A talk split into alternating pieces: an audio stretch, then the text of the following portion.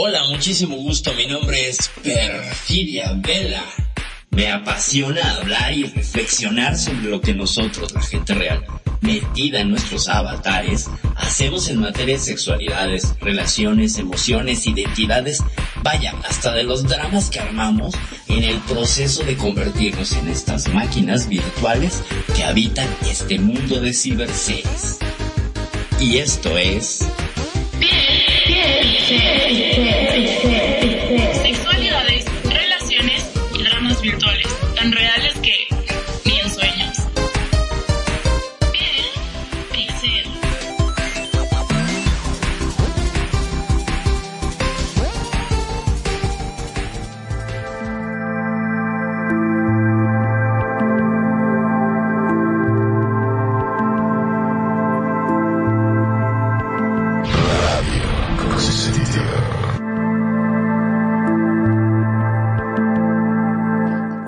Buenas noches, buenas noches, público de Radio Consentido, ¿cómo están?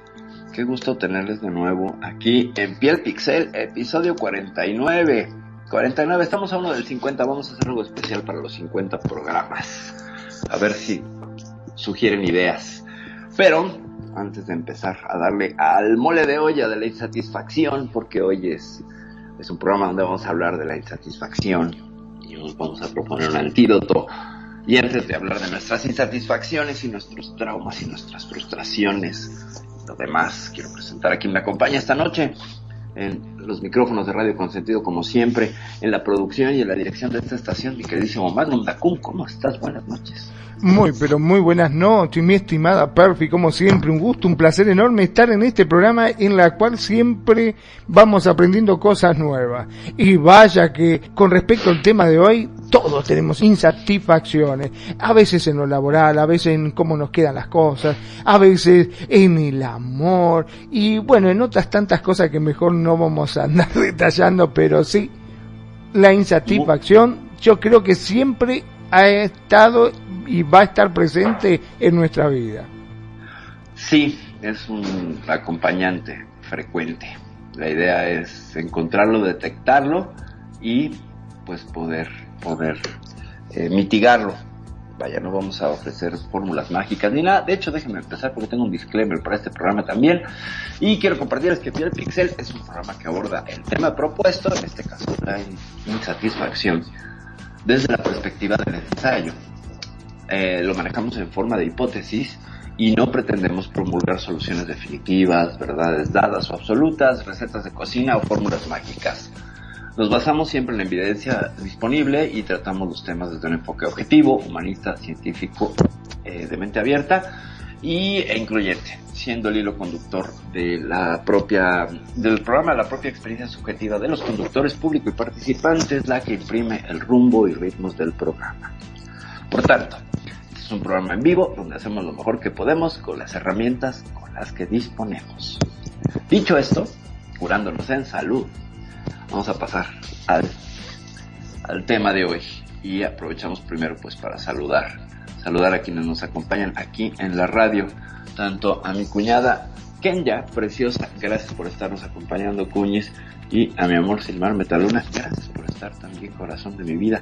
Y saludamos a la gente de Facebook, vamos a saludar a Saori, Saori Miu que nos está escuchando, a Teresa Tauber, hasta California, Titi amiga, I love you, thanks for listening to us. Ella no habla español, pero nos escucha para aprender español. También a mi sobrina Tirsa Gales, besos y abrazos, sobrina preciosa, a Pretoriano Chrome, como no, este co-conductor en esta estación los viernes, a nuestra queridísima y ya siempre comprometida con esta estación Luna Azul Fernández, preciosa, Ana María Guajardo, preciosa, feliz cumpleaños de nuevo, reiteramos los, las felicidades por las felicitaciones por si no nos escuchaste el sábado. Para Laura Luna Roma, preciosa, besos, muchos, muchos besos. Y para Tania Campos, Tania, qué gusto, besos, mil abrazos, también abrazos y saludos para Alejandro. Y Gabriela Rocha Barajas, muchos besos y abrazos que nos están escuchando. Gracias por, por otorgarnos, gracias, gracias por otorgarnos su atención, su atención que es para nosotros pues primordial y valiosísima. Pues Magnum, si no tenemos otra cosa en el tintero, ¿Le damos a la insatisfacción o no le damos a la, insatisfacción? Es que todo esto me está dejando insatisfecho. Así nomás te lo digo. Espero que no sea ese el resultado al final del programa. Espero que no. Pero bueno, miren, ¿qué nos pasa con la insatisfacción? ¿Qué sucede? Cada vez nos gusta no es que no nos guste, de pronto encontramos que al mirar la vida a través de la pantalla, que es esta, esta, esta mirada a través de las redes sociales, a través de las imágenes, a través de, la publicidad y la cultura pop en el que estamos inmersos, pues tendemos a caer en una trampa psicológica, en un atrapamiento cultural que nos lleva a compararnos, queramos o no, al mirar al otro, al mirar la vida del otro aunque no queramos, aunque tengamos por bandera de vida, no me voy a comparar. En el momento que tú estás viendo, mirando eh, y presenciando los acontecimientos a través de las redes, de alguien que salió de viaje, de alguien que recibió un aumento en su trabajo, un aumento de, categoría o de, de, lo elevaron en el puesto, un aumento de sueldo o una pareja que se compromete, que se casa, etcétera invariablemente nos va a hacer que nos miremos. Ya estará cada quien lo que hagamos con esa sensación, que de hecho vamos a hablar de ese asunto citando a los estoicos más adelante, a Epicuro precisamente, que nos dice, vamos a adelantarle tantito a los estoicos, que las situaciones son las mismas, sin embargo nuestra reacción es la que cambia ante las situaciones. Es decir, igual a alguien le causa absolutamente cero emoción mirar que una pareja se casa, pero si la persona que está admirando a través de las redes sociales o mirando eh, una pareja que acaba de consolidar un matrimonio y es alguien que viene de cinco relaciones fracasadas, pues te platico, Te platico que esto va a hacer que se sienta como insatisfecha. Si no tienes tu trabajo soñado, es decir, trabajo donde ganes un montón de plata y donde eh, tengas reconocimiento, etcétera, etcétera, pues se considera que es un fracaso. Entonces, encontramos que hay un montón de factores que promueven la insatisfacción, que promueven este mirarnos, este, este compararnos y este decir, híjole, es que no, no estoy viviendo experiencias increíbles todo el tiempo como la gente está en el Facebook, ¿no? Están yendo de viaje, están en conciertos, están, bueno, en la medida que se pueda con la pandemia. Pero no podemos parar de mirar a través del ejercicio en las redes sociales, que no es, no es más que mirar la vida a través de la pantalla, pues estamos, estamos asomándonos y atisbando ahí qué sucede en ese mundo que no es el nuestro y cómo está nuestro mundo, ¿no? Y este ejercicio de comparación, pues lo traemos, lo traemos casi inscrito en nuestros, en nuestros genes humanos. ¿Por qué? Pues porque tenemos neuronas en espejo y miramos al otro bailando y nosotros nos imaginamos bailando. Por eso es casi imposible no compararse. Porque parte de la empatía y parte del ejercicio que hacemos vía neuronas espejo nos lleva a este punto. En algún momento, en mayor o menor grado, y tenemos un comentario de que ya dice, la insatisfacción depende de las carencias que tengas, por eso yo creo que uno debe tener metas que puedas cumplir y así no se crea una insatisfacción. Eso es lo más sano y la verdad a mí que publican o no, a mí no me mueve nada. Muy bien, muy bien, Cotis. Gracias por compartirnos. Entonces, eh, no nada más, y por supuesto venimos de una generación de transición donde antes no había redes sociales, entonces no había esta cuestión de estar... Eh, llenándonos de información, de información de la vida de otros. Yo siempre he dicho que las redes sociales es como mirar los álbumes que antes te presumía tu abuela o cuando ibas de visita a una casa y te enseñaban el álbum de la familia y veías sus logros y sus viajes y todo. Ahora lo ves, pero en tiempo real. Y evidentemente te mueves hacia, como son los seres sociales, no podemos evitar, no podemos evitar estar en contacto con, ay, le damos la bienvenida a mi sobrina Dafne Preciosa. Gracias por estar escuchándonos y por estar en la estación. Gracias, gracias, sobrina preciosa. Les decía, no podemos estar, eh, eh, evitar el, el, el, ejercicio de comparación, el ejercicio de, de, de, estar viendo si hay una equivalencia en nuestra vida. ¿Qué pasa? ¿Por qué? Porque nos va a llevar a que se disparen cuestiones muy negativas como la envidia, que es algo que forma parte de esta trampa cultural. Primero me comparo, luego envidio. Y entonces, ¿cómo me siento? Pues insatisfecho, insatisfecha. Porque no tengo aquello, porque todo surge por el deseo. Yo tengo un deseo de un mejor trabajo y si no lo tengo, a tener un montón de referencias culturales que me van a seguir, que me van a estar recordando.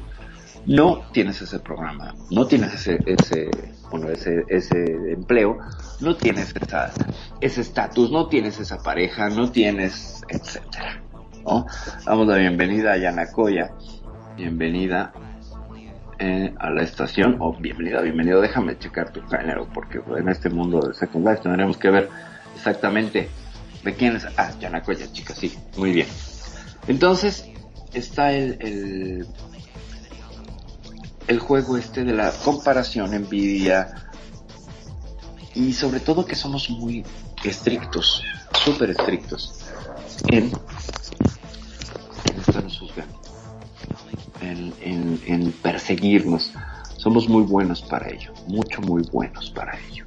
Somos extraordinarios en aconsejar a los demás, pero para ignorar nuestros potenciales y aconsejarnos no podemos. Necesitamos que necesitamos un acicate, necesitamos que nos pase algo en la vida para poder salir de este loop, de este, de este círculo vicioso que nos atrapa. Pero ya vimos que hay cosas que no son como quisiéramos que sea, es decir, el deseo de querer que las cosas sean de una manera comparado con el flujo de la vida, que es un montón de situaciones que no podemos controlar. Si deseamos el mejor trabajo del mundo, está muy bonito desear y soñar, pero a lo mejor no se nos va a dar. Y entonces, ¿cómo reaccionamos ante esa situación? ¿Con insatisfacción o cómo reaccionamos con esa situación? ¿Me explico? Eh, no triunfamos lo suficiente, ¿no? Sentimos que, que no nos bastan nuestras relaciones, ya sean de pareja o sociales, siempre queremos más, ¿no? Siempre queremos que las cosas sean eh, perfectas. Que sean en grado superlativo, que, que, yo pueda tener esa pareja ideal que es el amor de mi vida con la que puedo viajar por el mundo y que todo es amor y fidelidad y un montón de expectativas. La insatisfacción surge de un montón de expectativas también. Ese es un punto. Hasta aquí, Magnum, ¿qué nos puede preguntar?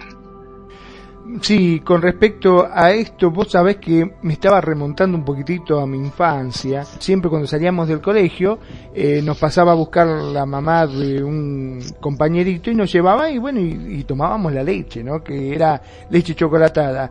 ¿Qué hacía la mamá? Traía el, el tarro de bascolé, que era el, la chocolatada, ¿no?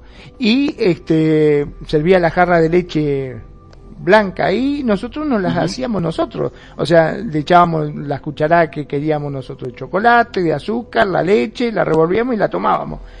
Vos podés creer que yo le decía a mi mamá, no puede ser en casa yo hacía exactamente lo mismo porque encima cada uno lo preparábamos. No es que nos las preparaba ella, sino ella dejaba las cosas, nosotros nos hacíamos la leche, nos hacíamos pan con manteca y dulce leche, o pan con manteca solo, o mermelada, qué sé yo. Yo no sé por qué razón era la, el mismo, la misma marca de chocolate, la misma marca de leche, pero en la casa de este chico era más rica. Eso que lo preparaba yo. Yo Ajá. le decía a mi mamá, este, mi mamá decía, pero dejate de joder, ¿cómo va a ser si es la misma marca? Lo preparás vos encima. O sea, no es que te lo preparo yo, lo estás preparando vos en un lado y en el otro. Pero no sé por qué en la casa de mi amigo era más rica las cosas que en mi propia casa. Este, no sé por qué razón. Y yo se lo decía a mi mamá, a veces se enojaba, me sacaba corriendo. Me decía, vos estás loco, que esto, que el otro, pero aunque parezca mentira, este, Ajá. no sé cuál era el motivo, no sé cuál era el motivo. Parecía que las cosas en la casa de este compañerito eran mejor que la mía. Y no lo podía entender, no lo, es una cosa que no lo podía entender en su momento, ¿no? Obviamente era chico. Este, claro. y es un poquitito a lo que vos estás hablando. Muchas veces parece que lo que tiene el otro es mejor. Sí, siempre es más verde el pasto del otro lado de la cerca, ¿no?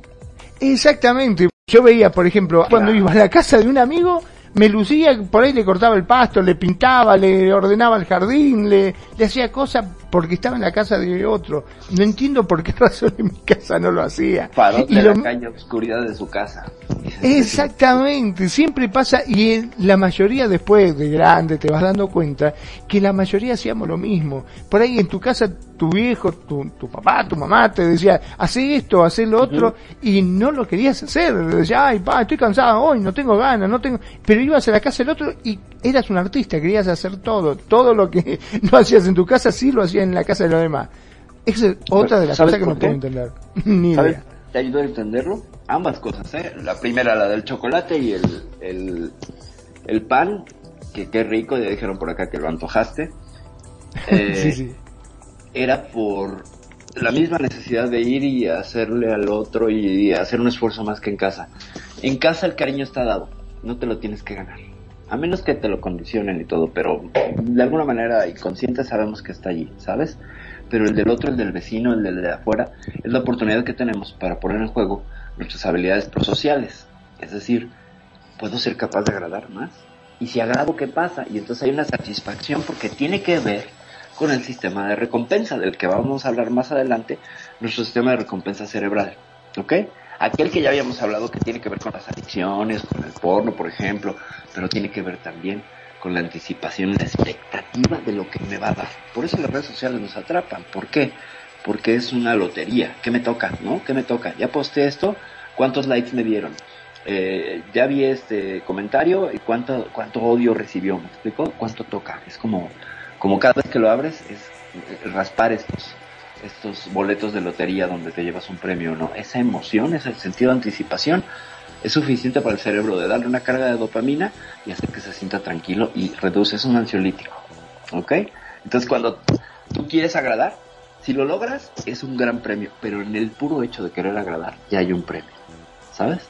Por eso salimos y hacemos un poquito más, porque en casa ya está dado, y en casa incluso hay reglas, pero en esta otra casa donde me aceptan, donde son amables, donde me puedo dar la oportunidad de ser aceptado, aceptar.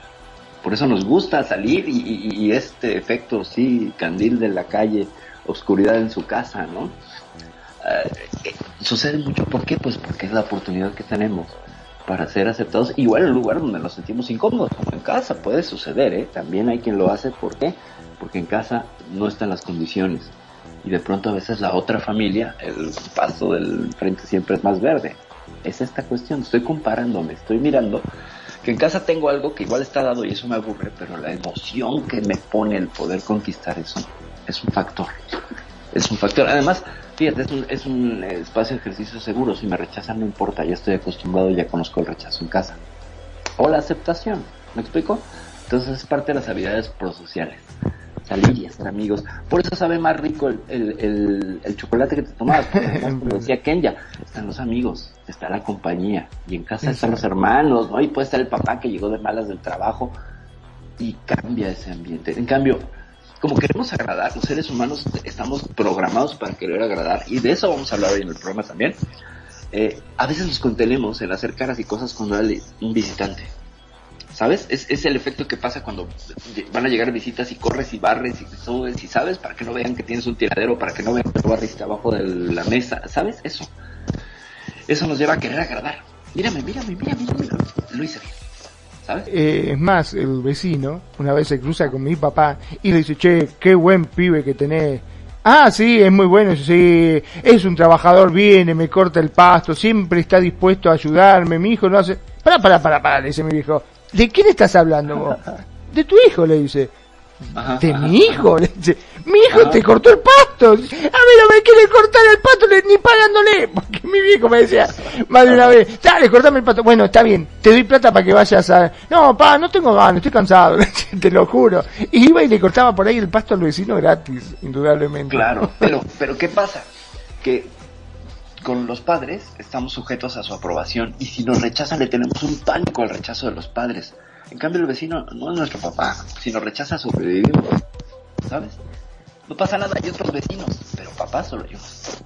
Entonces, eso es parte también de salir al mundo social y ver que hay un montón de opciones y que puedes experimentar. Justo lo hacemos, pues somos tan- tan- estamos tan dotados en ese sentido los seres humanos que tenemos esa habilidad. Y vamos a hablar por qué tenemos esta habilidad prosocial y esta habilidad de crear lazos y de crear comunicación y todo. Tiene que ver con razones evolutivas. Si no, no sobrevivimos como especie. Nos gusta agradar porque vamos a remontarnos a, los tiempos pues de las cavernas y vamos a hacer un poquito de, de especulación responsable donde imaginen el escenario si yo no agrado al grupo el grupo me rechaza. ¿Y qué pasa si me rechaza el grupo? Ya no participo de la comida que se va a repartir de la cacería o de la recolecta de vallas y me pueden hacer a un lado y eso significa la muerte. Si a mí el grupo me segrega, yo me muero. Quedo aislado. Por eso las especies que cooperan evolutivamente triunfan no es la ley del más fuerte, es del más cooperativo. Y para cooperar, desarrollamos algo interesantísimo los seres humanos. Claro, aceptación de grupo, Yanacoya, exactamente, aceptación de grupo. Sí, justo, justamente, aceptación del grupo. Requerimos de eso. Nos gusta, nos gusta. Entonces, el asunto es que requerimos de, de, para la aceptación, requerimos de hacer algo que es un sentido de gratitud que nos conecta con el otro. Esto hay estudios que, que desde la psicología positiva y estudios muy recientes, estamos hablando que la psicología positiva pues se fundó por ahí del 2002, o sea que es de este siglo. Entonces el, el asunto es que eh, es una ciencia muy, muy nueva, esta, esta parte de la psicología que, que haya hecho la psicología hasta el 2002, pues mirar las carencias y las, los traumas y la enfermedad, y, ¿saben? O sea, la, psicología se trataba de, trataba de ser correctiva de las carencias, de las falencias, de lo negativo.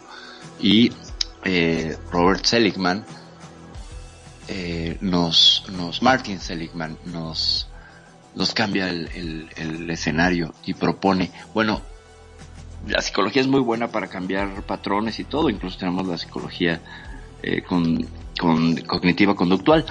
¿Y qué pasa si la usamos para lo positivo? ¿Qué pasa si la usamos para ver las potencialidades del ser humano? ¿Qué pasa si retomamos la logoterapia que nos hace mirar hacia las potencialidades y no hacia las carencias? Entonces, si nosotros fomentamos una psicología que no hable solamente del del daño, del trauma, de lo que está incompleto, sino de la completud, podemos cambiar el paradigma. Y entonces este hombre Seligman se junta con alguien que estuve practicando la pronunciación de su nombre. Y si me sale, que bueno, y si no, lo siento mucho. Se llama, es un psicólogo norteamericano de origen checoslovaco que se llama Mihaly Csikszentmihalyi. Yo no sé si es así y si no los húngaros que me reclamen. Y él escribe un libro maravilloso que se llama Fluir. Es una belleza, una belleza. Entonces, entre los dos empiezan a construir la teoría del bienestar. Y de, eso ahondaremos un poquito más adelante. Pero lo que hacen ellos es pues dar una, una, se meten a dar una zambullida impresionante en cuestiones antropológicas, etológicas y sobre el comportamiento que crea las bases de la gratitud. Entonces la gratitud se desarrolló como una herramienta evolutiva. Entonces se preguntaban, ¿qué, qué hace? ¿Por qué, ¿Por qué requerimos y necesitamos ser eh, seres que dan las gracias? Porque justamente si tú agradeces, quedas bien con el otro y el otro se siente compelido a retribuirte. O sea, es una cuestión recíproca. ¿Ok? Entonces, cuando tú puedes hacer este tipo de enlazos, te conectas. Y te conectas y eres, eres, eh, tienes más posibilidades de sobrevivir en el grupo. De que no te dejen afuera y de que te den, pues, parte de la, de la cosecha, parte de la, de la, de la cacería. ¿Cómo ves? Digamos que es eh, nuestro esfuerzo por tratar de pertenecer, ¿no es cierto? Porque sabemos que al pertenecer vamos a tener una recompensa. Es correcto. Es correcto. Al pertenecer hay una recompensa. Porque te vuelves parte de un grupo. Entonces es un hoy por ti, mañana por mí. De alguna manera tenemos esta inteligencia para saber qué va a ser hoy por ti, mañana por mí.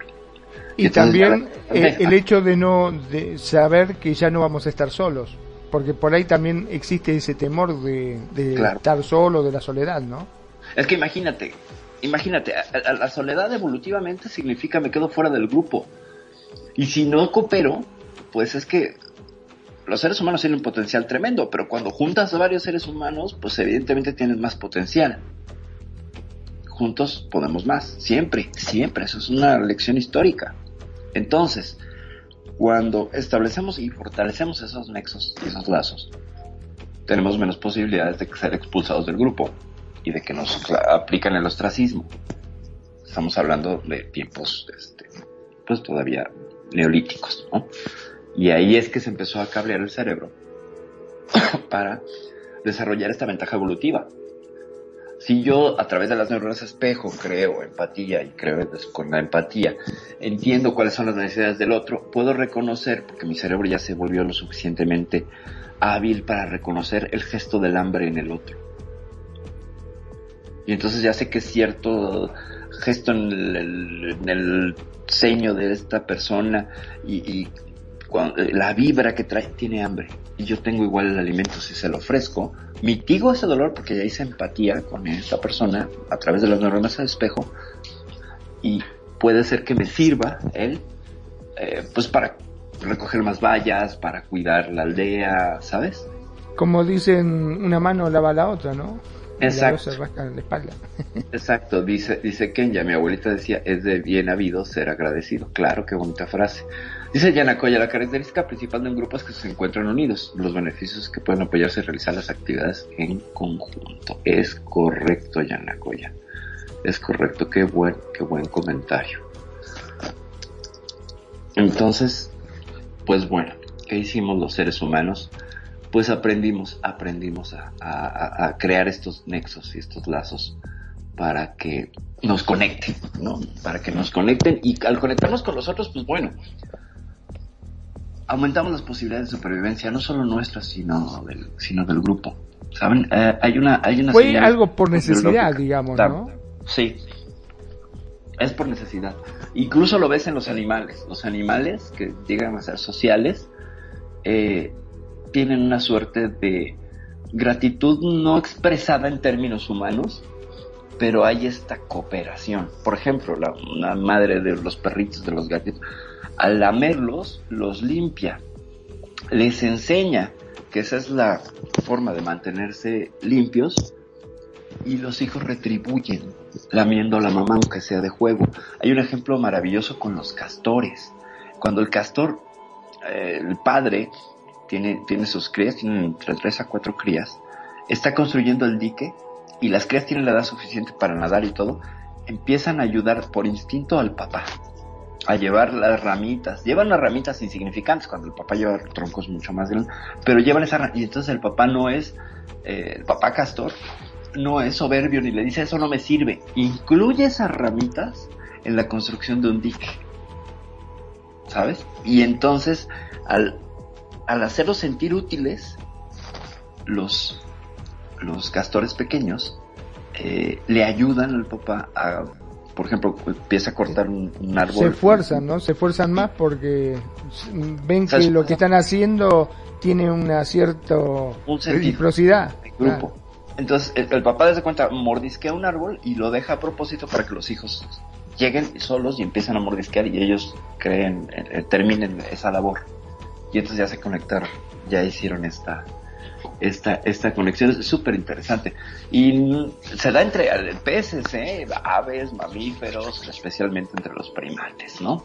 Es como una simbiosis, ¿no? Por necesidad también. Es una simbiosis. De hecho, nosotros los primates, pues bueno, somos los que tenemos esta capacidad a través de las neuronas de espejo de reconocer el acto de la gratitud. El acto de la... Eh, del, ok, yo hice hoy algo por ti y tú lo vas a hacer por mí. Y entonces el reaccionar con gratitud motiva que el otro lo devuelva. ¿Sabes? Cuando yo soy, doy las gracias o muestro una forma de dar las gracias, el otro está más compelido o está más obligado a ser recíproco. Entonces hace que nos, que nos, que nos conectemos y nos preocupemos por los demás, ¿sabes? Entonces es, es algo muy interesante como contra la insatisfacción y ni siquiera lo revelé, se fue saliendo solo, que la gratitud sería un antídoto contra la insatisfacción. Dar las gracias sería la forma de no sentirte insatisfecho. ¿Y por qué? Pues porque aparte de que creas un vínculo y te conectas con el otro, te recuerda algo muy importante. Si tú has sufrido una enfermedad fortísima que te ha llevado incluso a considerar que podrías fallecer en el trance de la misma, un accidente, una pérdida muy fuerte, eres sobreviviente y eres resiliente o, o has pasado por situaciones de estrés postraumático. Cuando sales de este trance, todo el sentido de la vida cambia. Y entonces tomar el sol, tomarte una taza de café, hacer pequeñas cosas se vuelven actos de gratitud porque estuviste tan cerca de ya no volver a disfrutar de eso que das las gracias por cositas pequeñas. ¿Me explico? Entonces cuando logras conectarte de esa manera, obviamente no tiene que ser a través de una experiencia traumática ni de una noche oscura del alma, no, pero es un ejemplo que nos sirve para ver que tenemos esa potencialidad y que podemos, desde la psicología conductual cognitiva, eh, cognitivo-conductual, recablear la experiencia sobre la insatisfacción para convertirla en una experiencia de gratitud que te permite cambiar los patrones a un plazo medio, estamos hablando de dos a tres, cuatro meses, la percepción del mundo con un ejercicio muy sencillo. Y esto es algo que está pues medido incluso por la ciencia. ¿Cómo ves, mano? Wow, qué interesante. Eh, entonces significa que cuando nosotros nos frustramos y tenemos estos ataques de ira, este, enojos que nos agarran, cuando algo no sale como nosotros queremos, es justamente eh, el motivo por el cual no, o sea, intrínsecamente pensamos que no vamos a obtener ese, ese agradecimiento o mm, este cómo podríamos decirlo agradecimiento mm, eh, por lo que estamos haciendo. Ah es correcto o sea estamos haciendo algo no sale como nosotros queremos entonces nos enojamos este, protestamos o lo que fuese. exactamente, una frustración porque supuestamente no nos vamos a ganar esa gratitud del, por parte del otro. Claro, pero aquí tiene que ver algo muy interesante porque aquí vamos a meter un poco de la psicología cognitivo-conductual. Somos buenos para la autocondena, los seres humanos somos buenísimos para autocondenarnos, eh, pero excelentes. Paréntesis. Tenemos aproximadamente entre 60 y 80 mil pensamientos al día. ¿Ok? Entonces, se ha medido no solo se ha medido cuántos pensamientos, sino qué cantidad es positiva y qué cantidad es negativa. Hagan números y díganme cuántos son negativos en un porcentaje de 100. ¿Cuántos son negativos? ¿Cuántos piensan? ¿Cuántos piensas tú, Magnum, que son negativos? supongo que un 30%. Venga, otro número, alguien en el público que quiera decirnos cuánto porcentaje de pensamientos negativos tenemos al día.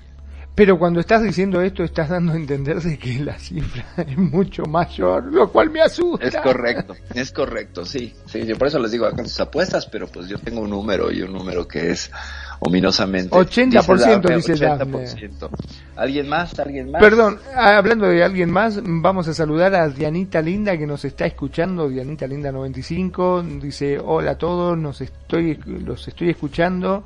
Este, eh, mira, Dianita Linda dice un 50%. Ok, Dianita, muchísimos saludos, gracias, gracias, muchas gracias por estarnos escuchando, Dianita el 50%. Bueno, pues los números y la que más se acercó fue Dafne porque es un 70% de pensamientos negativos. Estamos cableados para lo negativo, ¿por qué? Porque también evolutivamente desconfiar y estar en alerta y pensar que aquello nos va a hacer, que lo que suceda nos va a hacer daño, por estaremos en pensamientos catastrofistas, tremendistas, nos ha mantenido vivos. O sea, hay unas ventajas evolutivas hermosas y hay otras que pues no son tan bonitas. Y una de Bueno, ellas es esta. Perdón, ¿no? Pero vos sabés que a mí me ha pasado de estar trabajando. Y Anita pone, oh my god, somos tan negativos, no lo puedo creer. Estamos Este, cableados en lo negativo, sí. Exacto, vos sabés que eh, a mí me pasa, por ejemplo, eh, por decirte algo, estoy arreglando una silla, ¿no? O viene mi sobrino arregla una silla y la arregla mal. Yo digo, "Bueno, está bien, no te preocupes, es una silla, no pasa nada. Ahora, si la silla la estoy arreglando yo y no me sale como yo quiero, protesto, me pongo como loco y Auto- la quiero revolear al medio de la calle y me dice, pero dejate de joder. Dice, si es la misma silla, yo la hice para mí, le dijiste, deja, no pasa nada, es una silla. Y vos casi la querés revolear y haces un quilombo bárbaro, dice, por la misma silla. Este, es como que lo que yo hago, por lo general, soy más este, injusto conmigo, por decirlo de alguna manera. Es correcto. Este, eh, que con lo demás, no sé, y en todo me pasa, eh, cuando estoy en la obra también trabajando, qué sé yo, y hay algunos que hacen, bueno, está bien, no te preocupes, lo hiciste mal, quédate tranquilo, esto lo solucionamos así, que... pero si yo me equivoco en algo, empiezo a insultar como loco, me pongo loco, pateo todo, y empiezo, ¿cómo me pude? No me di cuenta, y, y me pone loco el equivocarme, a mí me pone Claro. loquísimo. Y digo, ¿cómo puede ser que conmigo soy tan duro, tan estricto, y con lo demás no? No lo entiendo eso. Ah, bueno, pues ¿por qué? Pues porque somos buenísimos para la autocondena, ya te dije. Desde hace rato les comenté, somos muy buenos para juzgarnos, buenísimos. Y como con nosotros pues queremos medio agradar, pues es difícil que, que, que, que carguemos con todo el juicio. Cuando es gente que conocemos y todo, ¿no? Y después caemos en otros patrones. Pero bueno, este cabreo negativo no quiere decir que seamos negativos, ¿ok? Quiero que quede claro. Así está cableado el cerebro. ¿El cerebro qué hace? El cerebro quiere estar estimulado. Ya lo hemos hablado varias veces en este programa, lo repetimos para quien no lo haya escuchado. Nuestro cerebro requiere estimulación. Estimulación primero bioeléctrica y que genera respuestas hormonales de diferentes cantidades de sustancias de neurotransmisores. Ya sean, vamos a ponerlo en dos grupos, los positivos y los negativos. Los positivos serían la dopamina, la adrenalina, oxitocina, los subidones. Los negativos serían los péptidos opiáceos, la hormona del dolor y la tristeza y el enojo. Entonces, bueno, que el enojo también tiene mucha dopamina. Pero resulta que al cerebro, si tú lo no le interesa saber si es dopamina o péptido opiáceo, no distingue, solo quiere estimulación. Así como la canción de las chicas solo quieren divertirse, bueno, el cerebro solo quiere estimulación. Si te tapo los ojos y te, te pongo unos audífonos que te insonoricen y si te privo de sensaciones y de, y de, de, de estímulos, el cerebro empieza a alucinar con tal de tenerlos. ¿Ok? Entonces, la función del, del cerebro como órgano es tener pensamientos. Que parece que es una cuestión como el, cuando prendes un motor que haga eh, eh, ¿sabes? Que está el rum rum del motor, esos son nuestros pensamientos. Parece que evolutivamente la conciencia es un, ah, una cuestión residual de que estén fusionando eh, las neuronas, los, las neuronas, los atrocitos, la glía, etcétera, todo lo que corresponde al sistema cerebral como órgano, ¿ok? Y entonces ahí hay un, flu- un flujo impresionante que se llama diálogo interno de pensamientos. Todo lo que nos decimos, ay, lo estás haciendo muy mal, pero qué barbaridad, Perfidia, agarra bien el micrófono porque estás haciendo ruido, eres una tonta, ¿sabes? Todo eso. Entonces, esos Perdón. son los pensamientos, sí. Ahora que dijiste eso, vos sabés que yo no puedo estar sin decir un chiste. ¿Me dejás que meta un chiste? Por favor, por favor. Justamente con esto me estaba acordando que había un hombre pobre que venía con el coche en el campo, venía andando por calle de tierra y uno va que se le pinchó el neumático. Y dice, uy, bueno, baja a arreglar el, el- la rueda, a sacar, a cambiarla y vos podés creer que se olvidó el, para levantar el auto, eh, creo que le llaman gato. ¿No? El gato, ajá. El ajá. gato. Dice, pero me olvidé el gato, ¿a vos te parece? ¿Cómo puede ser tan tarado, tan estúpido de salir y ahora estoy en el medio de la nada? Mira para un lado, nada, mira para el otro, nada, no pasa ni camiones, nada, estoy en el medio del campo, ¿dónde carajo voy a...? Y por ahí mira hacia lo lejos, lejos, muy lejos, se ve una lucecita. Uh, dice, ahí hay uno, dice, ¿y me prestará el gato este? Dice, si voy hasta allá, Y bueno, ya estoy, ¿qué voy a hacer? Dice, va, voy caminando, iba por el campo atravesando, viste, saltando el alambrado por un hoyuyo ahí caminando. Yo, yo, dice, ¿y este qué me va a prestar el gato? Dice, vos imagínate, no me conoce. Estoy en el medio de la nada. Fíjate dónde está el coche, mira dónde está la lucecita esta y cuando vaya le voy a golpear como un tarado, me voy hasta allá y el tipo le dice, hola, no me preste el gato. Y me dice, ¿por qué carajo te voy a prestar el gato si no te conozco? ¿Quién sos vos? Y tiene razón, no me lo va a prestar. Y estoy caminando como un tarado en el medio del campo de noche, ya se está haciendo, por la loma de la mierda, y no me lo va a dar. Y estoy caminando, pero si no voy, me voy a quedar con la duda, entonces, ¿qué hago? Voy. Y iba teniendo una conversación con él mismo.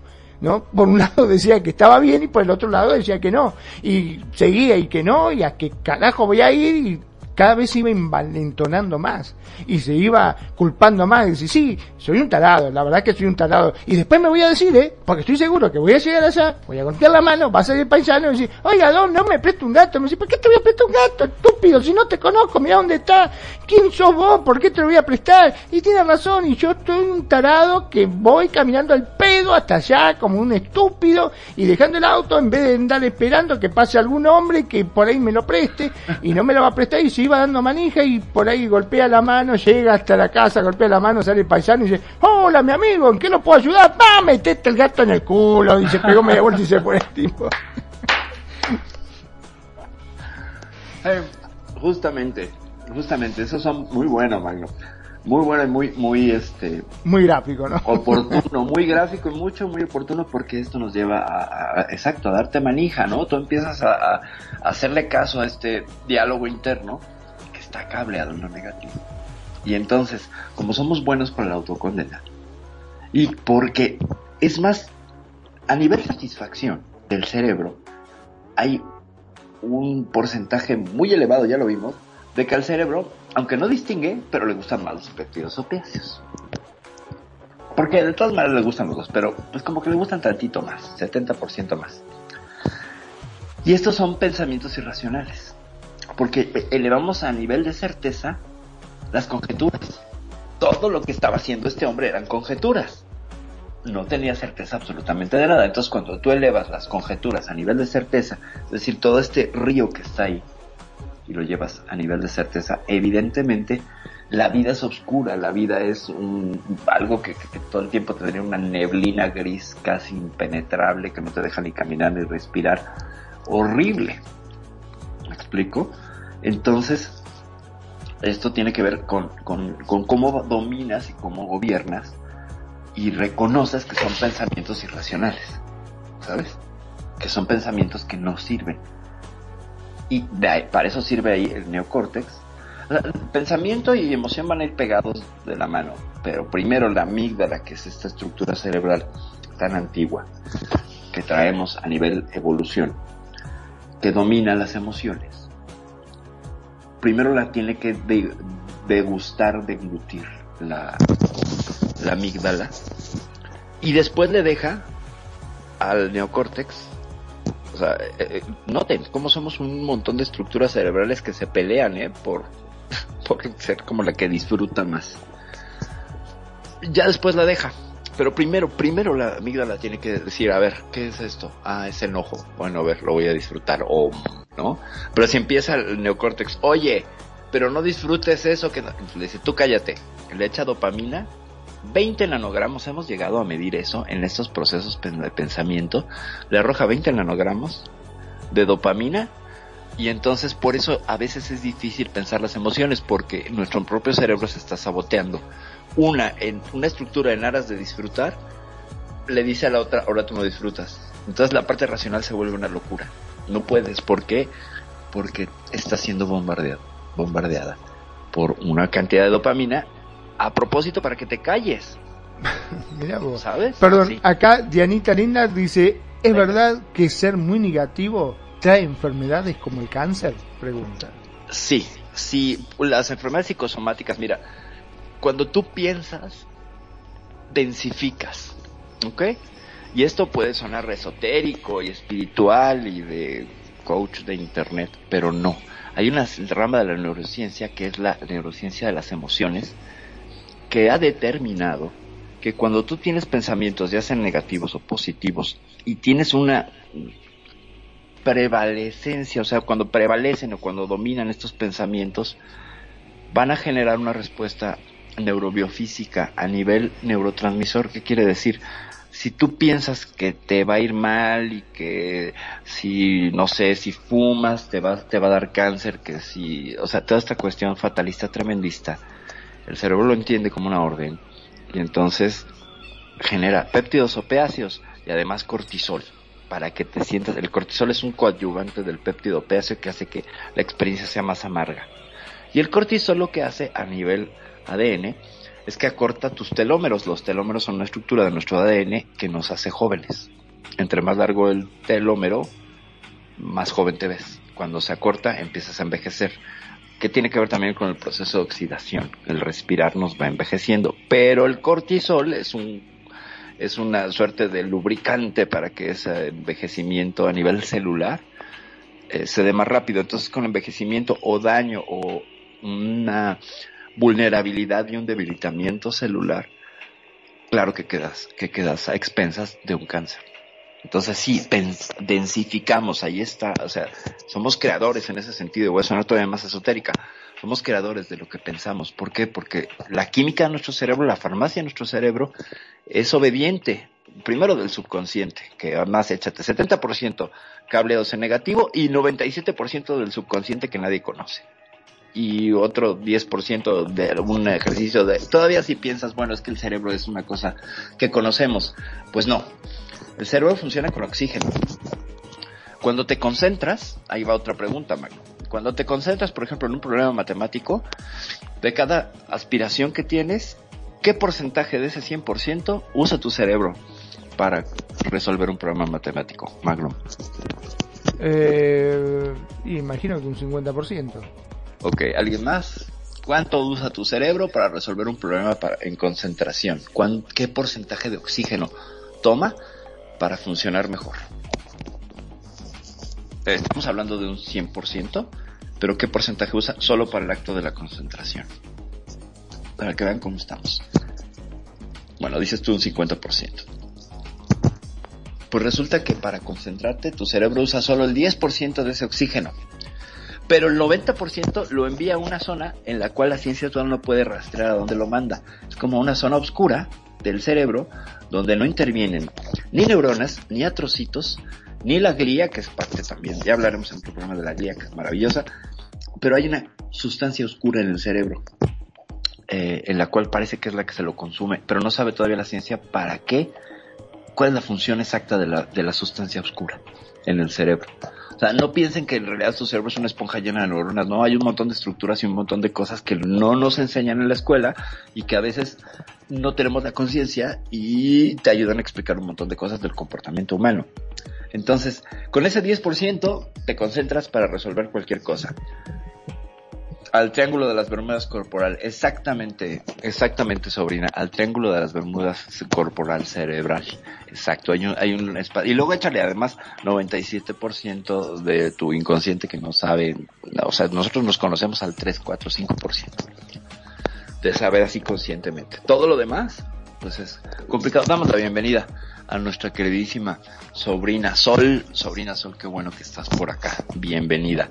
Entonces, ya resolviéndole el, asunto, bueno, respondiéndole a Dianita, si, si tú piensas y temes y tienes miedo y, y, entonces creas que todo tu cuerpo, que tus tres cerebros, porque espérate, no solo tienes uno, tienes tres. El principal, que es el más popular, ese que está dentro de la nuez que tenemos por cabeza, pero tenemos otros dos centros nerviosos muy poderosos en el cuerpo, que son eh, el músculo psoas a nivel eh, intestinal estomacal. El psoas es una especie de Y, un músculo que une tu tronco con tus piernas. Y el corazón. Son tres centros eh, con, neuronas. Hay neuronas por todo el cuerpo, ¿eh? Pero claro, por eso es, perdón, ¿no? que cuando estás en un examen, este, a mí me agarraba una cosa en la panza terrible. Este, cuando estaba en un examen me ponía tan nervioso, yo no sabía si era los nervios o por dónde venía el, problema Este, pero sí, me agarraba una descompostura pero terrible, me ponía, aparte, una cosa que tampoco voy a entender, cuando vos estás en tu casa estudiando, te la sabes toda, tu viejo te hace una pregunta, tu mamá te hace una pregunta y se la contestás al toque. Llegaste allá, te sentaste, dice, bueno, saquen una hoja, empieza el examen. Es como si te apagaran el interruptor de luz, te quedaste en blanco, totalmente. O sea, no, no. Decís, pero ¿qué pasó? ¿Dónde se fue toda la información? La tenía acá, estaba acá, yo la tenía en una cajita, desapareció de golpe. Este, no entiendo. Acá Yana Coya hizo un comentario, puso en psicología, se le llama profecía autocumplida, cuando a través de anticipaciones de acontecimientos temidos se acaba colaborando de una manera indirecta en estos acontecimientos llegan a cumplirse. Mira vos.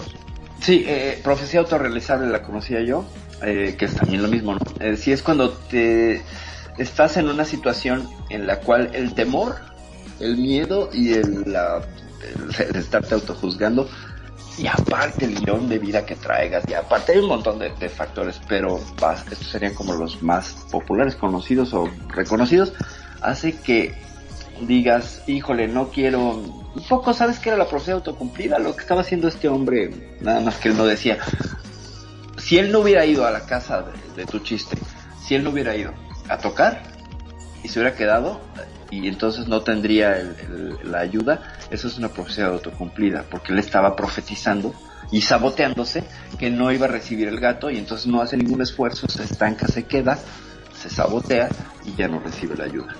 ¿Sabes? O sea, al menos ahí él sale de... Entonces sí, profecías autocumplidas sí hay un montón y hay que aprender a reconocerlas para que no te hagan, no te metan el pie.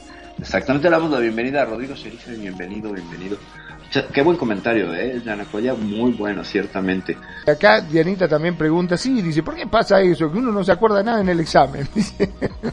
ya ves, porque a veces el miedo y la ansiedad te bloquean. Pero también es profesión realizable.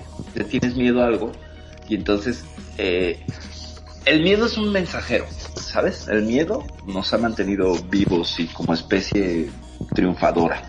Es un gran consejero pero cuando solamente es la única voz, eh, ya, no es ya no es tan buen consejero, ¿me explico?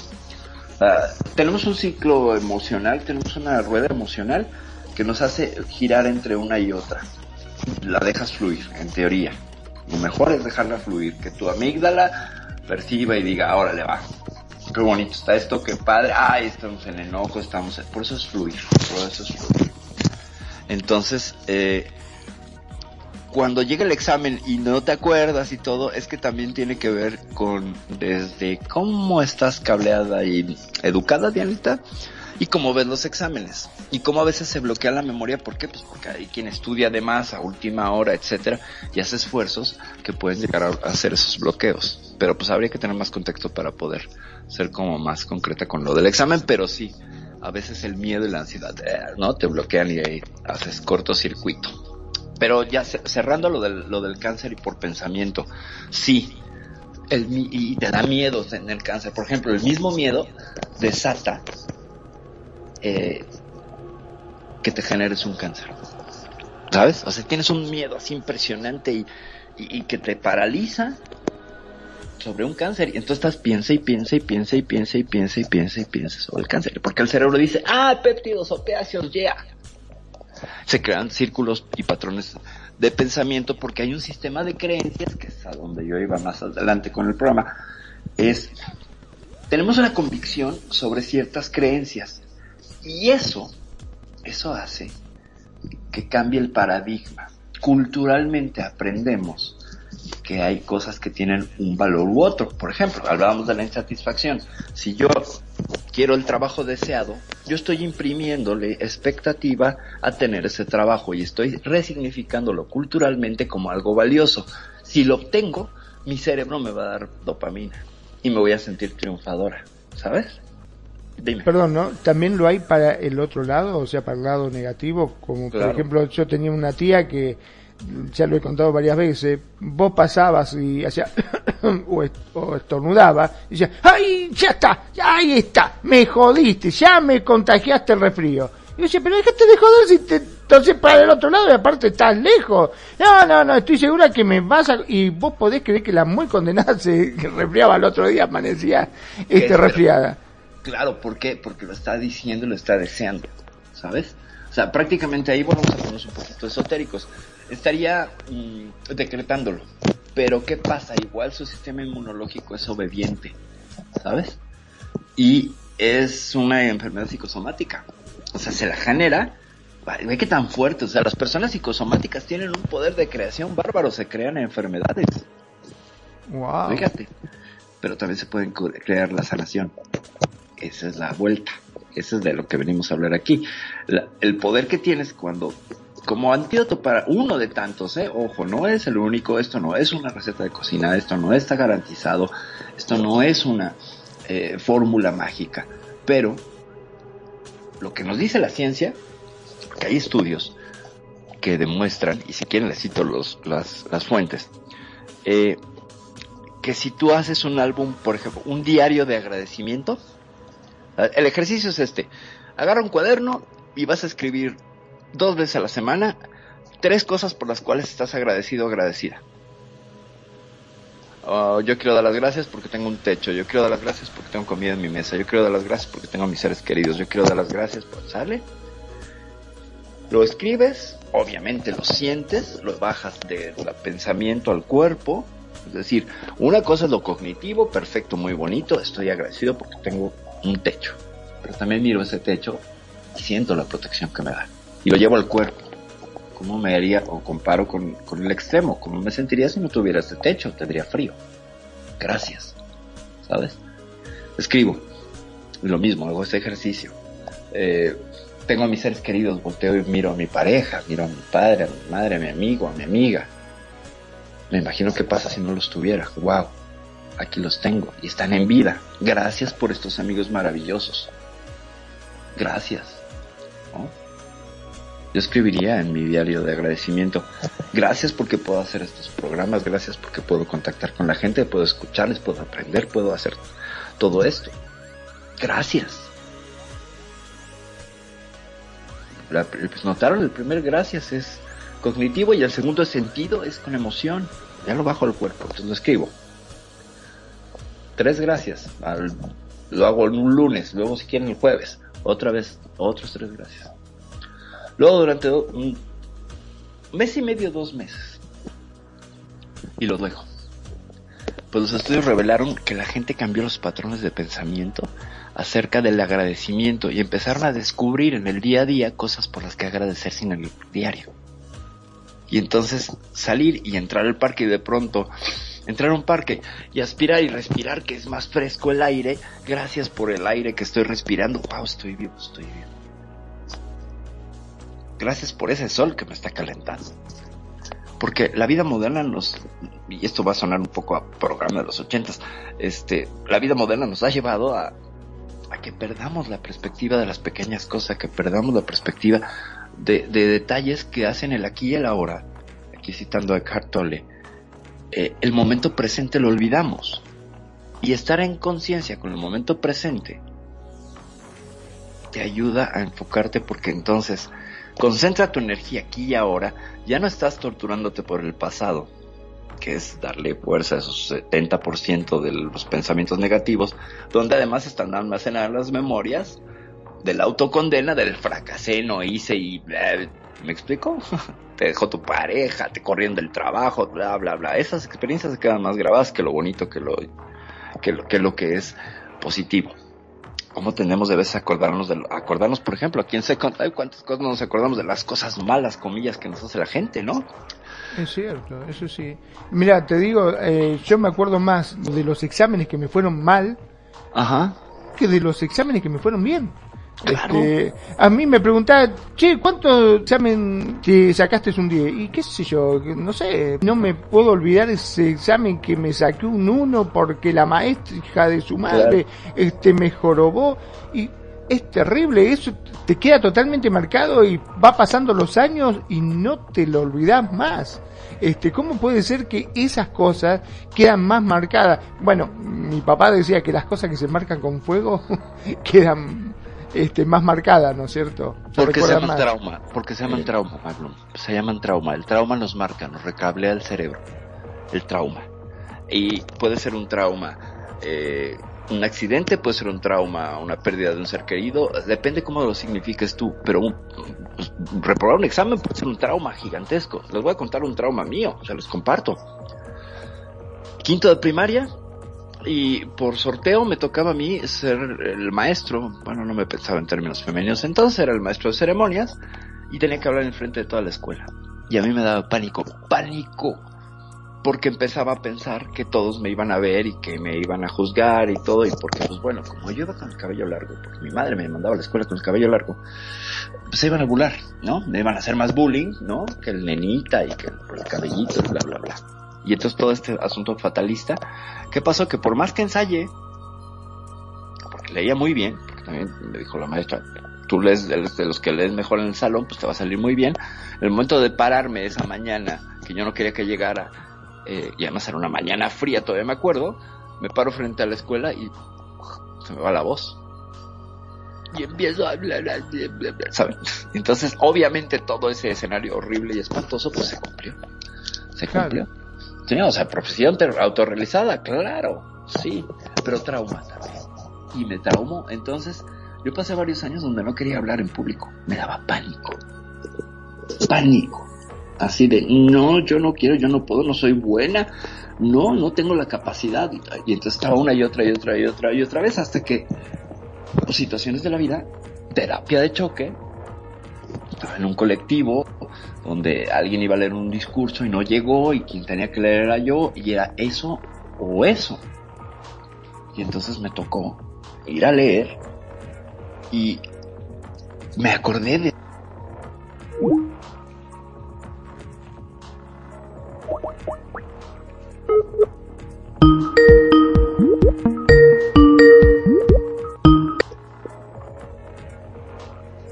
¿Ya estamos? Sí, sí, perdón, seguimos al aire. Mil disculpas, sin querer yo corté la llamada. ok, ¿ya estamos al aire? Sí. Sí, sí, sí, estamos al aire. Ah, ok, perdón, perdón, perdón, perdón, perdón. Eh, ya estamos de nuevo aquí, gracias por su paciencia. Bueno, que fueron paciencia de tres segundos. Entonces, les digo, estaba yo ahí frente al micrófono sudando y todo, y dije, pues bueno, lo tengo que hacer porque, pues, porque soy un adulto y la experiencia no se va a repetir, ¿no? Ya no soy ese niño, ya no soy, etcétera. Y bueno, me ayuda mucho que estuviera en falda y en tacones, la verdad. Pero el trauma te recablea. Pero la experiencia positiva también. Lo que pasa es que no nos enseñan, porque también es una cuestión, lo que ahorita respondo a Yanacoya con su pregunta, eh, a, perdonarnos. No nos enseñan a apapacharnos y básicamente no nos enseñan a querernos. La cultura actual eh, si nos enseñan nuestros padres y, y somos seres amorosos y sabemos amar, y ya les expliqué un poquito por cómo evolutivamente tenemos estructuras prosociales que nos permiten tener una agencia en un grupo eh, determinado para poder ser exitosos y crear vínculos y redes. Pero no nos lo enseñan. Entonces, ahorita ando más con esto de que no nos lo enseñan. ¿De qué formas podemos expresar nuestro agradecimiento? Qué buena pregunta. ¿De qué formas? Pues mira, dependiendo y hasta donde esta elfa tiene em, entendido, el simple hecho de agradecer y mirar al otro, a la otra, y hacer una reverencia o simplemente mirar o tocarte el corazón es una cuestión empática simbólica que entrega algo al otro. Es un poco el namaste, que quiere decir mi atman, es decir, el Dios interno que tengo. Mira a tu Dios interno lo reconoce y lo agradece. Es un poco el inlakech halakken que decían los mayas, que es yo soy tu otro tú, tú eres mi otro yo, somos un espejo, por tanto somos iguales. El agradecimiento es un reconocimiento de la igualdad del otro porque te conecta y reconoces que el otro es como tú, no estás encima del otro. Cuando alguien te muestra eso es tan hermoso porque es un somos iguales, ¿sabes?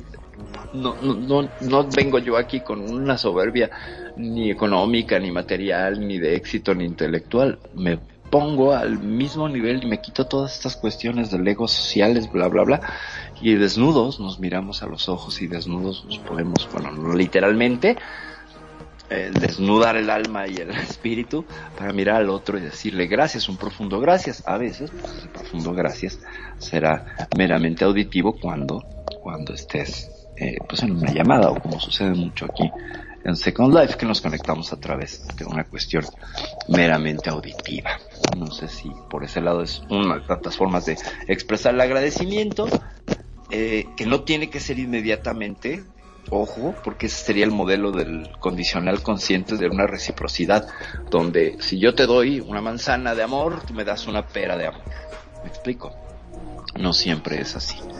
Eh, a veces el, modelo equilibrado es, tú me diste una manzana de amor, pero sabes que te voy a dar pera y media de amor, no ahorita, después. Y no es porque no se me antoje. A lo mejor yo recibo tu regalo de amor, gracias, y quiero sorprenderte después, porque igual es un poco soso y aburrido. Ay, besito, las parejas, te amo, mi amor, te amo. O sea, con el obligado te amo, o el obligado te quiero, o el... No, yo prefiero más bien así sentido y que nazca del corazón, que sea más, pues más auténtico. Que a veces estas convenciones sociales de te amo, besito, sí, ah, mi amor, ¿sabes? Un poco más por ahí. No sé si te respondo, no sé si te respondo. Entonces, con ello, Perdón, ya que estamos, te digo otra de las preguntas. Este, acá me pregunta justamente que en tiempos de COVID, dice, si somos 70% más negativas las personas, ¿cómo podemos este, ser más positivos? Ya que se habló de un 70% más, eh, negativo y 30% positivo, ¿no? Al menos esos son los pensamientos. Es correcto. ¿Cómo hacer para poder este, equilibrar un poquitito o tratar de ser un poco más positivos que negativos? Dice Dianita.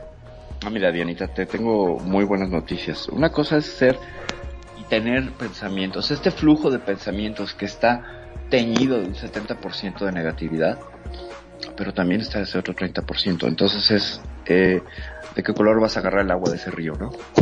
O bien es como las nubes, ¿sabes? Debe haber nubes sobre tu cabeza, Dianita, pero no las estás viendo y no pensabas en ellas hasta que no te lo dije, ¿sabes? Tendrías que ir a tu ventana y asomarte y ver si hay nubes o no, pero las imaginaste. Lo mismo pasa con los, pensamientos. Lo mismo pasa con los pensamientos. Cuando dejas de ponerles esa atención, es como, o sea, ponerle atención a los pensamientos es caminar todo el tiempo mirando hacia arriba, mirando, ahí están las nubes. Pues te vas a caer porque estás pierdes la atención del camino. Entonces, un poco como las nubes, ¿no? Ahí están, sí, ya sé que ahí están esos pensamientos, pero no tengo por qué hacerles caso. Porque es un ruido constante, pero, pero sabes que hay otra voz que es más poderosa cuando te concentras y piensas, estos son estos pensamientos, los estoy viendo, los estoy escuchando, estoy viendo cómo se alejan y ya se fueron, porque lo único que queda es esta voz, que soy yo, mi conciencia, mi ser, yo no habito en este cerebro, ¿me explico? Yo no habito en ese río de, esos pensamientos, habito en otro lado. Pero me salgo de ese río porque yo no soy esos pensamientos, eso es parte del funcionamiento de mi cerebro y lo entiendo. Pero no soy, no es destino. ¿Me explico? Esa es la gran diferencia. Entonces, ¿cómo?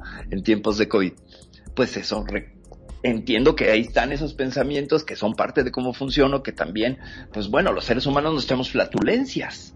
¿Por qué? Porque es parte de un proceso digestivo y en algunas ocasiones comemos una u otra, perdón por lo coprofílico del, del ejemplo, una u otra alimento que nos hace ir hacia allá. Entonces, pero no somos completamente un ser que fluya a través de, decir, no soy yo, es el aire pasando a través de mí, me explico.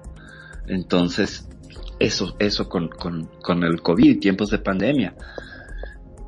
Ay, que me va a dar, ay, es que me puede dar, sí, sí, pero también te puede, puede no darte. Y ahí cambias la, discursiva de los números y de los momios. O sea, como alguien te dice, te puede dar, sí, 50% de garantía que me da, pero también 50% de garantía que no me da. ¿Con qué me quedo? Pues con el que no me da. Entonces, ¿qué hago? Jalo hacia lo positivo esta línea de pensamientos. Yo apuesto porque no me da. Conscientemente. Ya si mi inconsciente quiere decir otra cosa, está bien, pero pues déjenlo su trabajo. ¿No? Eso se, para eso se encarga. Pero no le hagan caso, está loquito. Yo consciente, no quiero que me dé.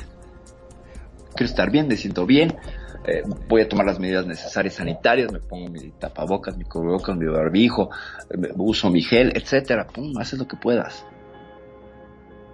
Sin el miedo, sino, ok, perfecto, es lo que hay que hacer, muy bien. ¿No? Es como, vas a hacer un sándwich, ah, ¿qué necesito? Pan, algún relleno, crema o queso, ya, te lo comes, punto. Eh, pero no te angustias, ¿no? De, ay, voy a tener que hacer un bueno, depende ya del ejemplo. Magnum, ¿quieres decir algo? Sí, este, bueno, acá eh, Dianita dice, buena respuesta, muchísimas gracias, me aclara mucho. Ah, bueno, pues nos gusta mucho, mucho que, Bárbaro.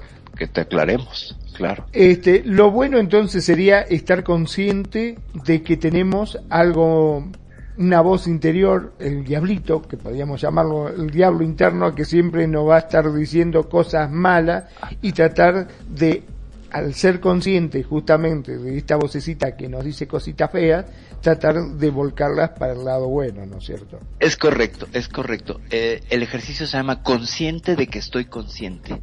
¿Ok? Fíjate, fíjense qué poderoso. Consciente de que estoy consciente.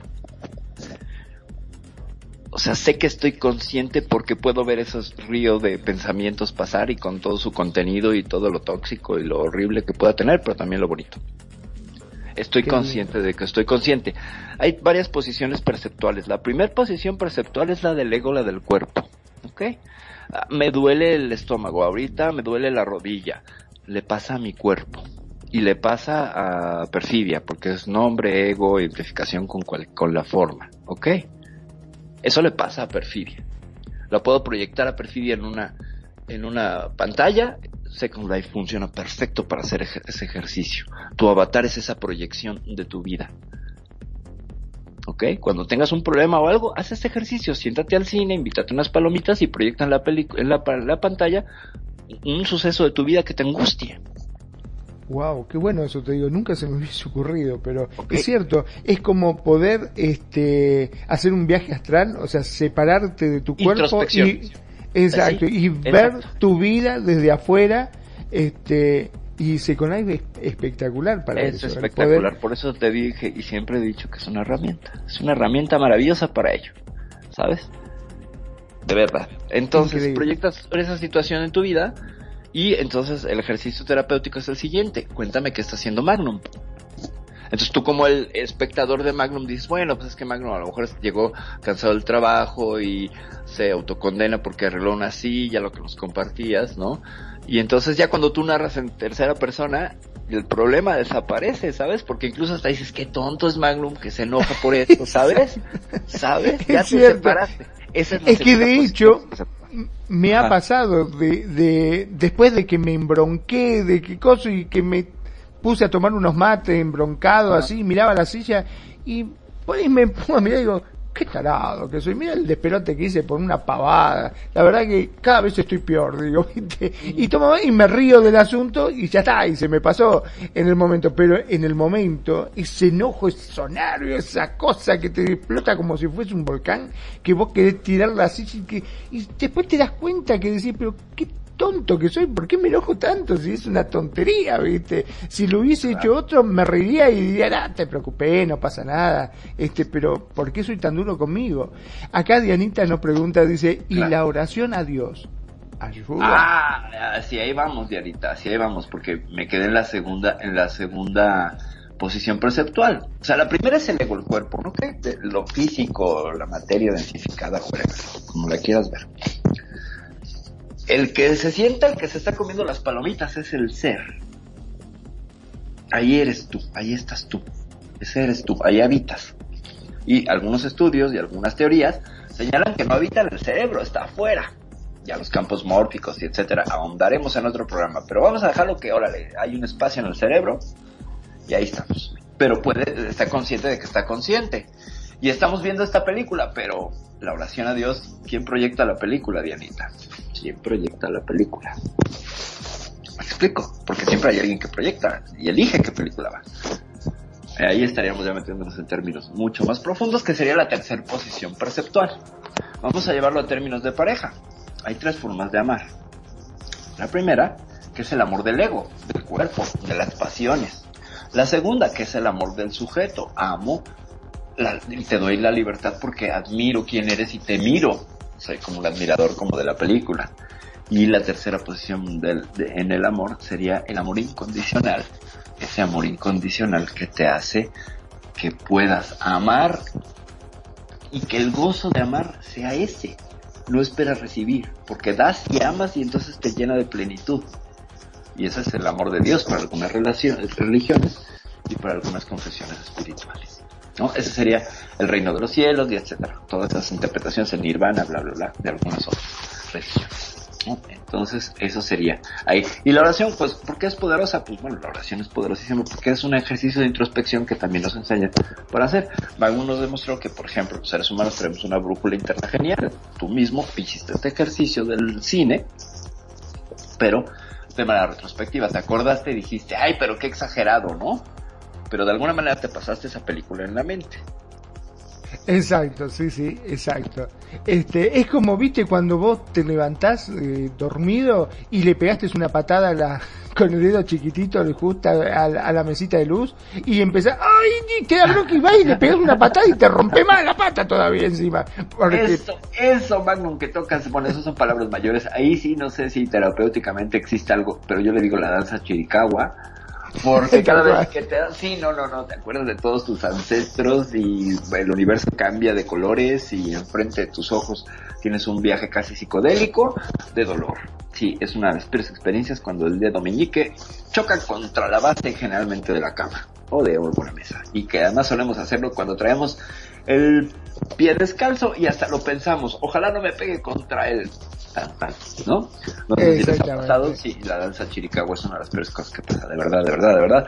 No se lo recomiendo absolutamente a nadie. Pero eso me lleva a pensar que no hay animaciones en Second Life de pegarse con la esquina de la cama, así que si hay algún creador por ahí, le estoy dando un nicho de mercado. Está buenísimo. está buenísimo. Porque el, empezás a saltar en una pata como loco y a veces te agarran una bronca que pese al dolor que tenés, va y le manda otra patada y te duele el doble encima, porque le pegaste otra vez de vuelta, pero una es correcto. Lo que dice, lo que dice Rodrigo, el dedo meñique está diseñado para detectar los muebles en la oscuridad. Exactamente, sí, ciertamente Rodrigo, debe tener alguna clase de, de detector.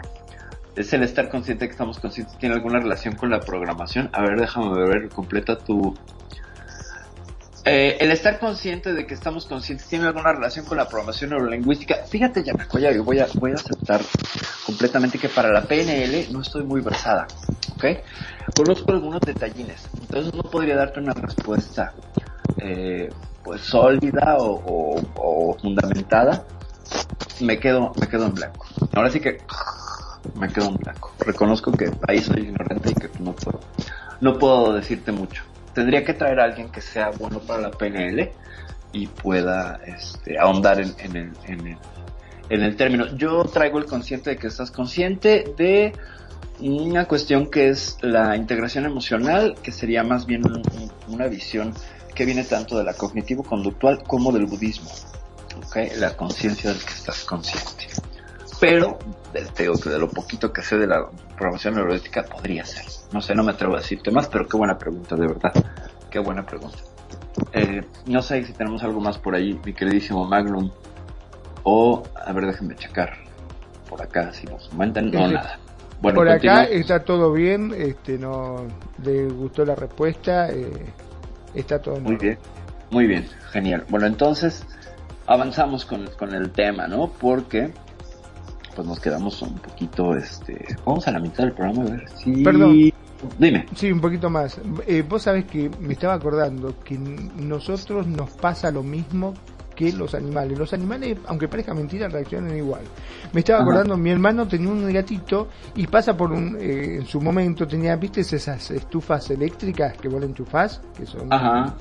Bueno, pero te dan descarga. Este, si vos la tocas, cuando están enchufadas, te patean. Pasa el gatito, lo tocó y lo pateó. Cuando lo pateó, pegó el salto ese viste que hacen, se le inflan todos los pelos, qué sé yo, y entran a amagarse y se amaga y le da para un lado y para el otro y por ahí tal le tiró el zarpazo. Cuando la tocó le pegó otra patada que la tiró más lejos.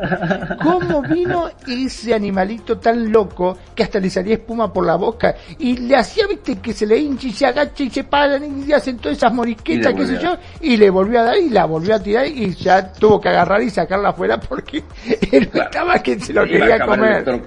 O a lo mejor sabes que ya se había vuelto adicto al shot eléctrico, como los toques, este, este juego que hacemos acá en México. No sé si lo conoces, Magnum, pero es muy interesante. Es un tipo que trae una pila de, bueno, una batería de automóvil y está conectada con dos diodos. Y llegan a las cantinas o a los bares o a los restaurantes cuando la gente ya está medio tomada. Y entonces tú pagas por hacer una cadena con la gente y, y entonces uno de los extremos se agarra del diodo del tipo y el tipo le va subiendo el nivel de intensidad. Entonces todos los de la cadena sienten los toques y se mueven y, y la gente paga eso, como el gatito, los toques, ¿sabes? Y es la diversión y la gente se muere de la risa. No sé si conocías esa No, te juro que no es la primera vez que lo escucho, sinceramente. Y el tipo anda en el, en el, en el restaurante diciendo toques, toques, y entonces así, y la gente paga, ¿eh? Y estoy diciendo que, que se paga por unos toques. Se deben de pagar unos, no sé, 10 dólares aprox por 5 minutos de toques y a ver hasta dónde aguantas. Y entonces hay gente que dice ya no, y no, ya están todos torcidos. Y luego están ebrios. Entonces, bueno, es una cosa muy divertida porque crean momentos de amigos. Ahora sí que una conexión emocional, eh, energética, muy rara. Pero sí, tiene que ver con eso, como el gatito, ¿no? traigo este, esto a, a colación, pero lo podemos bondear y lo podemos maridar con el tema de la conexión finalmente es pasar un buen momento, ¿no? Aunque sea tortura. es una tortura, sí. Porque lo peor del caso, que uno se ríe muchas veces por lo que grita el de al lado, pero uno también lo está sintiendo, eso es lo jodido. Pero ¿sabes qué es lo divertido? No participar de ello, porque dices, bueno, este montón de locos se están dando toques por justo y hacen unas caras y yo estoy aquí safe, ¿no? Eso es lo más divertido. La verdad es que eso me parece. Yo creo que una vez lo hice en mi vida y dije no lo vuelvo a hacer, gracias. No te gustó, ¿no? y yo no, no somos muy buenos amigos. Entonces, sí, porque tenía, tengo una de esas eh, hornillas que me dices. Eh, solo que no, no me ha tocado que ninguno de mis gatos meta por ahí la nariz ni nada. Le tienen bastante respeto. Pero la que se ha dado toque soy yo. sí, claro. No, los gatos no, yo no le doy zarpazos, la verdad es que sí le tengo mucho, mucho, mucho temor a la electricidad. Y no la llevamos. Y la electricidad y yo nos respetamos. Y bueno, vamos a retomar un poquillo de lo que estábamos hablando. Eh, ya vimos el ejercicio de la, de la, de la gratitud, que lo que nos va a dar es este, esta reprogramación que viene, sí, desde la cognitivo-conductual, yo he de, compartirles que la cognitivo-conductual yo la percibía como algo sumamente cuadrado y rígido y que entonces era muy determinista y que ya no podíamos salir porque así éramos y la biología y bla, bla, bla. Pero eh, yo era más de la corte humanista, soy más de la gestalt, más de la logoterapia, del rogeriano, etcétera. Eh, me gusta leer, pues, ¿no? ¿no? es que soy más, yo no soy psicóloga ni nada el tema me apasiona y me gusta. Y entonces, lo que, lo que encuentro yo, lo que les puedo traer, pues es una parte de, los saberes psicológicos que hay. Y no de interpretación, como decíamos al principio del programa, pues bueno, hacemos un poquito de especulación irresponsable, diría yo, porque la irresponsable y de este programa soy yo, ah, tratando de, encontrar pues como una respuesta, ¿no? A lo que sería este tema de la insatisfacción y desde la experiencia también personal de quienes estamos del otro lado del micrófono, ¿no? Entonces, pues con, con el tema de la, de la gratitud, hay estudios que demuestran que la gente que da, da las gracias se siente más plena y satisfecha con su vida. Porque aquí siguiendo Epicuro, que dice, no es el orden de los sucesos, sino cómo los interpretas, porque el suceso va a ser el mismo. Hagan de cuenta que si aquí nos tiran ahorita el sim, vamos a reaccionar todos de manera diferente. Hay quien diga, bueno, jajaja, nos tiraron, ¿no? Y hay quien diga, qué barbaridad, no, lo tiraron esa gente, hay que tomar venganza, veamos quién es. Entonces, cada quien según su historia, su genética, su crianza su personalidad va a reaccionar de manera diferente. Lo que nos decía Epicuro es, ¿cómo, ¿qué haces tú con tu reacción ante una situación? Y tú tienes la opción y todo el menú para agarrar y decir, me quedo en el enojo, me quedo en la tristeza, me quedo en el miedo, me quedo en, ¿sabes? O simplemente dices, pues ni modo, ya ha sido una cosa que pasa, ¿no? Ajá. Este, es, como decía un amigo, ¿no? Que pasa un accidente automovilístico y hay 20 testigos y de los 20 todos dicen cosas distintas. Eh, sí, y según la perspectiva de cada quien y luego la memoria pues a corto y largo plazo juega ciertas ciertas trampas entonces sí los testigos a veces no son las cosas más confiables del mundo ¿eh? porque se pasa un accidente hay 20 personas mirando para el mismo lado y todos te cuentan algo distinto dicen no no se puede entender si todos vieron lo mismo se supone que la historia debería ser igual en todas ¿Por qué Pero no. es esa diferencia? No, no, no es así. Ah, es que con que estés cinco metros más para allá ya cambió la historia. Es relativo y tiene que ver con la ley de la, la, teoría de la relatividad de Einstein, ¿eh? Tiene que verlo. Mira. Jódeme. Va a pasar ese accidente. Claro, va a pasar ese accidente. Vienen dos carros, en, uno en cada calle y las calles confluyen en la esquina. La gente a nivel piso se entera del choque en el momento que los autos impactan. Pero si tú estás arriba de un edificio de 20 pisos asomado, puedes predecir el futuro. Wow. Porque ves a los dos autos, ¿cierto? Claro, sí, sí, sí. Estás viendo que se están acercando y vas a decir, uy, esto se la van a dar, sí. ¿Cuántas veces no ha pasado? Por eso es la teoría de la relatividad. Porque depende del observador. Y dónde esté, en el, en el, en qué momento del espacio-tiempo esté el observador, cambia todo. Entonces, el, e, el que está en el edificio, si tuviera un botón de frenado de los coches, los para. Porque está viendo el futuro, ¿sabes? Y la gente a nivel piso no podría porque, porque igual le estorba a los que están de un lado de la acera el edificio. Y entonces todos vieron el choque, todos estuvieron al mismo tiempo, pero cada, cada posición geográfica ahora sí, este, cada posición en la grid cambió la, la narrativa sobre el tema. Y, y eso, ahí es súper interesante, ¿no? Pero sí, ciertamente, los, los, testigos. Y pasa otra cosa también con los testigos, que sucede el, el, efecto espectador, no sé si lo conoces. No. Ah, surge a partir de, del... ¿Como que te sentís parte del, del, accidente? ¿A eso te referís? No, es todavía más macabro el asunto.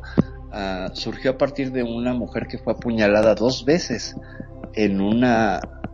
En, como a las 7 de la noche en un barrio creo que de Nueva York y ella pedía ayuda y el lugar era concurrido y nadie la ayudó. Se quedaron viendo. Eso es por el efecto espectador. Y dos veces porque el tipo regresó a rematarla. Y nadie intervino. Nadie intervino. Y era pues, una cantidad de gente eh, considerable. Haz de cuenta que, que, había una tienda de conveniencia en una esquina y otro lugar muy concurrido. O sea, todo el, el, el que la agredió eh, ubicas estas casas clásicas de Nueva York que son edificios de tres pisos que tienen una escalera que sale a la, a la, ah, acera, tipo eso. Hazte cuenta, la apuñaló en la escalera. Ni siquiera había rejas, la gente iba pasando ahí sobre la banqueta. Y, de un lado una tienda concurrida. Y además los gritos, y tampoco era tan tarde, eran las 7, de 8 de la noche. Entonces de ahí surgen los estudios sobre el efecto este, espectador, que te quedas paralizado. Hasta que alguien no haga algo, los demás se quedan en no meterse. Y eso, bueno, tiene que ver ya con cosas más crudas actualmente. Como por ejemplo en China, si tú ves que una señora la atropellan y la ayudas, tú acabas demandado. ¿Sabes? ¿y eso por qué? Porque, fíjate, es que surgió por un caso muy interesante en China, de una señora que iba a querer cruzar la calle, llegó un hombre y le dijo que no cruzara la calle, eh, que venían los autos, que se esperara, que ya sabes, quería cruzar por en medio, no en la esquina. Y ella insistió y entonces, como si la atropellaron, culpó al hombre de no haber hecho lo suficiente para ayudarla a llegar a la esquina. Y lo demandaron a él, no al que lo... Entonces, resulta que a partir de eso la gente dijo, pues ya no me voy a meter. Y está el caso terrible de la niña esta que es atropellada y que nadie la ayuda y todavía se regresa al camión y la remata. Una niña de cuatro años. Es crudísimo. Y por este efecto, porque además la remata porque viva eh, le salía más cara al, al, conductor. Entonces se frena y se regresa para rematar. Porque muerta es menos, menos una, una demanda. Porque tienes que pagar gastos médicos y todo. Entonces con la muerte es no es más el funeral y parece que en China es más barato eso. Y además que nadie ayuda a la niña, ¿no? Toda la gente la vez que la, que la atropellaron y la ven y se siguen. Es terrible, terrible, una deshumanización impresionante. Una desconexión bárbara. Sí, sí, sí. Ahí ya estamos ya hablando de cosas muy fuertes que sí nos llevan a pensar en insatisfacción y en, y en enojo, ¿no? Sí es terrible este, esta forma actual de cómo estamos desconectados. O sea, estamos en los dos extremos como, como sociedad ahorita, muy conectados por un lado y muy desconectados por el otro, pero bueno, no nos queda otra más que seguir fluyendo con ello, como ves, Magno. ¿Cómo ves? Increíble. Eh, acá, bueno, por ejemplo, Silmar dice en California, si hay un accidente, si no tienes una identificación, no puedes ayudar a nadie. Ya vos. Y Yanacoya dice, ¿qué produce el efecto espectador? Ajá. ¿Qué produce el efecto espectador? ¿Quién nos pregunta? Yanacoya. Yanacoya. ¿Qué produce el aspecto espectador? Pues resulta que hasta donde yo me, yo me entero, te inmoviliza. O sea, solo te vuelves un espectador, pero no eres partícipe, no eres agente de ayuda. ¿Sabes? No empatizas y no te vuelves prosocial. Al contrario, parece que tanta exposición a la violencia y al crimen nos ha desensibilizado para que ya no participemos porque dices, eh, yo no soy paramédico, ¿sabes? A lo mejor entre el público hay un paramédico, la están acuchillando, es que yo qué voy a hacer allí. Y eso te detiene, y entonces la gente se queda de espectador. ¿Qué produce? Produce pues una distancia terrible, impresionante y pues un montón de falta de empatía, ¿no? Produce deshumanización. Deshumanización, el miedo, dice por acá. Entonces si no tienes una, una identificación no puedes ayudar a nadie. Fíjate nada más. O sea, ¿cómo te piden incluso una, una identificación de ayudador, no? ¿Qué tiene? Espérate, tengo mi credencial de ayudador oficial. yo ya superé el efecto, yo ya superé el efecto espectador. No importa lo que pase, yo siempre voy a ayudar, ¿sabes? Es que también ahí tiene que ver mucho con la voluntad de, de cooperar y la conciencia que tengas. O sea, si no te tienes, si no, o sea, si ves que nadie está actuando, pum, te mueves, ¿no? Siempre hay uno. Y entonces se necesita uno para que todos rompan el efecto espectador y llevan y ayuda. Pero nunca hubo, no se dio ese uno con este, con este asunto de esta mujer. Eh, les checo el dato del, del Prissy, Christie, algo así se llamaba, en Nueva York y en los 60 es un ejemplo de los 60 pero es terrible porque pues finalmente nos paraliza, ¿no? Nos deja viendo. Es lo que pasa también con un accidente de coche que la gente se para a ver el accidente. ¿Les ha pasado? ¿Lo han visto? Cuando hay un accidente. Sí, totalmente, sí, sí. Hasta baja la velocidad para ver mejor, ¿no? Entonces también. es más, este, y si hay gente herida o tirada, todos frenan y ponen el auto ahí para un poco más sacar fotos y ver lo que están tirado en el piso. Claro, claro, claro, porque ahora pues ya tenemos la posibilidad de, de, de tomar fotos, ¿no? De tomar fotos.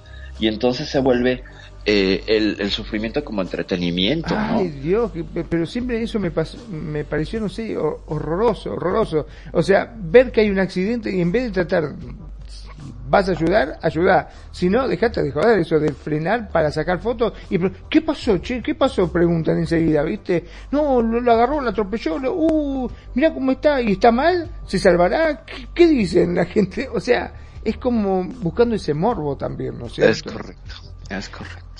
Ahora también te digo, me ha pasado de, yo soy una de las personas que si voy caminando por la vereda y veo que hay un ciego, una persona no vidente que quiere cruzar la, la calle automáticamente, voy y trato de ayudarla.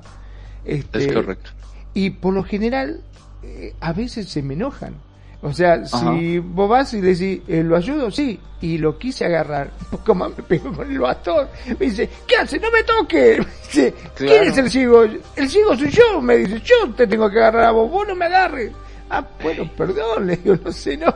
Simplemente quería ayudar. No, no, no, no me agarre. Entonces va y se agarran ellos del hombro. Y hay otros que claro, sabiendo esa experiencia, me le paro al lado y digo, ¿lo ayudo? Sí. Y no que yo esperando que él me agarre, ¿viste? Y me dice, ¿y cuándo me va a agarrar para que no te digo, pónganse de acuerdo, muchachos. Fíjate que me, me recuerda algunas experiencias que tuve con invidentes. Eh, fíjate que paradójicamente el primer logotipo que hice en mi vida después de salir de la escuela de diseño gráfico fue para la Asociación Nacional, bueno, aquí en mi país, de usuarios de perro guía, o sea, la NUPEG. Y de pronto fue, ok, les voy a vender un logotipo y cuando llegué, ¿a qué me dedico? Un logotipo es algo visual y mi público no ve. Y ninguno de mi público ve, el que medio ve, pues el que era mi amigo, pues tenía un, creo que veía el 5% de un ojo. Tenía que acercarse las cosas mucho. ¿Sabes el reto? ¿Sabes el reto? Bueno, fue así de, ahorita doy gracias. Pero dije, Sí, qué bueno, ¿cómo le hago? Voy a hacer los bocetos y después, como tengo más o menos habilidad para la plástica y la escultura, pues hice el logo resaltado. en Tipo yeso. 3D. El tipo 3D hice copias, estoy hablando antes de Entonces cuando se los llevé y lo tocaron y lo palparon, el sentimiento de comunión fue tan bonito que me decían Claro. gracias, nos hiciste ver el logo y lo tengo perfectamente claro. Y era un ojito que tenía las patitas y el perro y el bastón. Entonces era el, el perro es el ojo, ¿sabes? Creo que todavía 25 años después el logotipo siguen usándolo, pero esa experiencia para mí No, fue genial porque bueno. además cuando se los estaba presentando, ellos se movían entre las sillas fluidos y yo, yo que era la que veía, choqué tres veces con la. Exactamente, sí, me ha De los pasado lo mismo. Sí, una, una precisión con el efecto espectador. Se supone que entre más gente, menos es pro- menos, menos probabilidades de que alguien ayude. O sea, si hay una multitud, la multitud detiene por el, quizás el miedo al ridículo o algo así, que supongo que debe pasar por la mente de las personas que dicen yo no me muevo. Y entonces entre más público, menos posibilidades. Bueno, a mí me pasó este, estar en una, acá hacen eh, una, mm, una Ajá. fiesta, eh, le llaman la, la falla valenciana, en la Ajá. cual queman un muñeco valenciano, qué sé yo, hacen Ajá. de todo lo malo que ha sucedido durante el año y lo Ajá. queman, ¿no? Y se conmemora este, todos los años y viene muchísima gente, muchísima, son, pero miles, por decirte algo, que Ajá. están todos ahí vi- viendo, porque es un espectáculo bastante lindo, porque hay fuego de artificio, etcétera, y aparte ponen música, se baila, se, se dan los distintos platos típicos en la cual la gente puede comprar y Ajá. comer. Bueno, me tocó de, justamente se había quemado el muñeco, no estábamos alejando y justo adelante mío, yo iba con mis dos sobrinitos, iba con mi hermana y mis dos sobrinitos, uno lo llevaba a UPA, eh, mejor Ajá. dicho, en, a Cocochito, así en, en los hombros, ¿no? Y el otro en la mano, con la manito. Y resulta que eh, adelante nuestro había un par de viejitos caminando y Ajá. tenían la billetera en el bolsillo de la camisa. Venían enfrente, o sea, contra nuestro, uno como cuatro o cinco tipos grandotes también, y cuando se acercan, cuando están a una cierta distancia, le tiran papel, como si fuese papel picado al, al hombre, Ajá, en la ajá. cual se tiró para atrás y cuando se tiró para atrás le sacó la billetera. Hicieron tres pasos, le saca la plata y le dice, che viejo, te la dejo acá, eh, no vas a hacer cosas que te la fanen, jaja, matándose de risa, adelante de todo. Éramos Wow. como, te digo, mil personas por lo menos. Claro, claro. Vos podés creer que, eh, o sea, instintivamente, digo, para, para agarrarme la nena, ¿qué haces? Me dice mi hermana. ¿Cómo que voy a hacer? Le digo, fíjate, lo están robando, pero dice, ¿qué te vas a cagar a trompada vos solo? Dice, fíjate lo que hay, hay dos millones, nadie se metió. Vos podés creer que toda la gente decía, che, loco, te afanaron, te afanaron mucho. Y el hombre se puso a llorar y dice, sí, esos hombres me robaron, que todos matándose de risa y dice, che, mirá, lo afanaron al viejo, todos jaja, cagándose de risa. Y los otros no corrieron, no hicieron absolutamente nada, se iban repartiéndose la plata entre ellos. Fíjate nada más.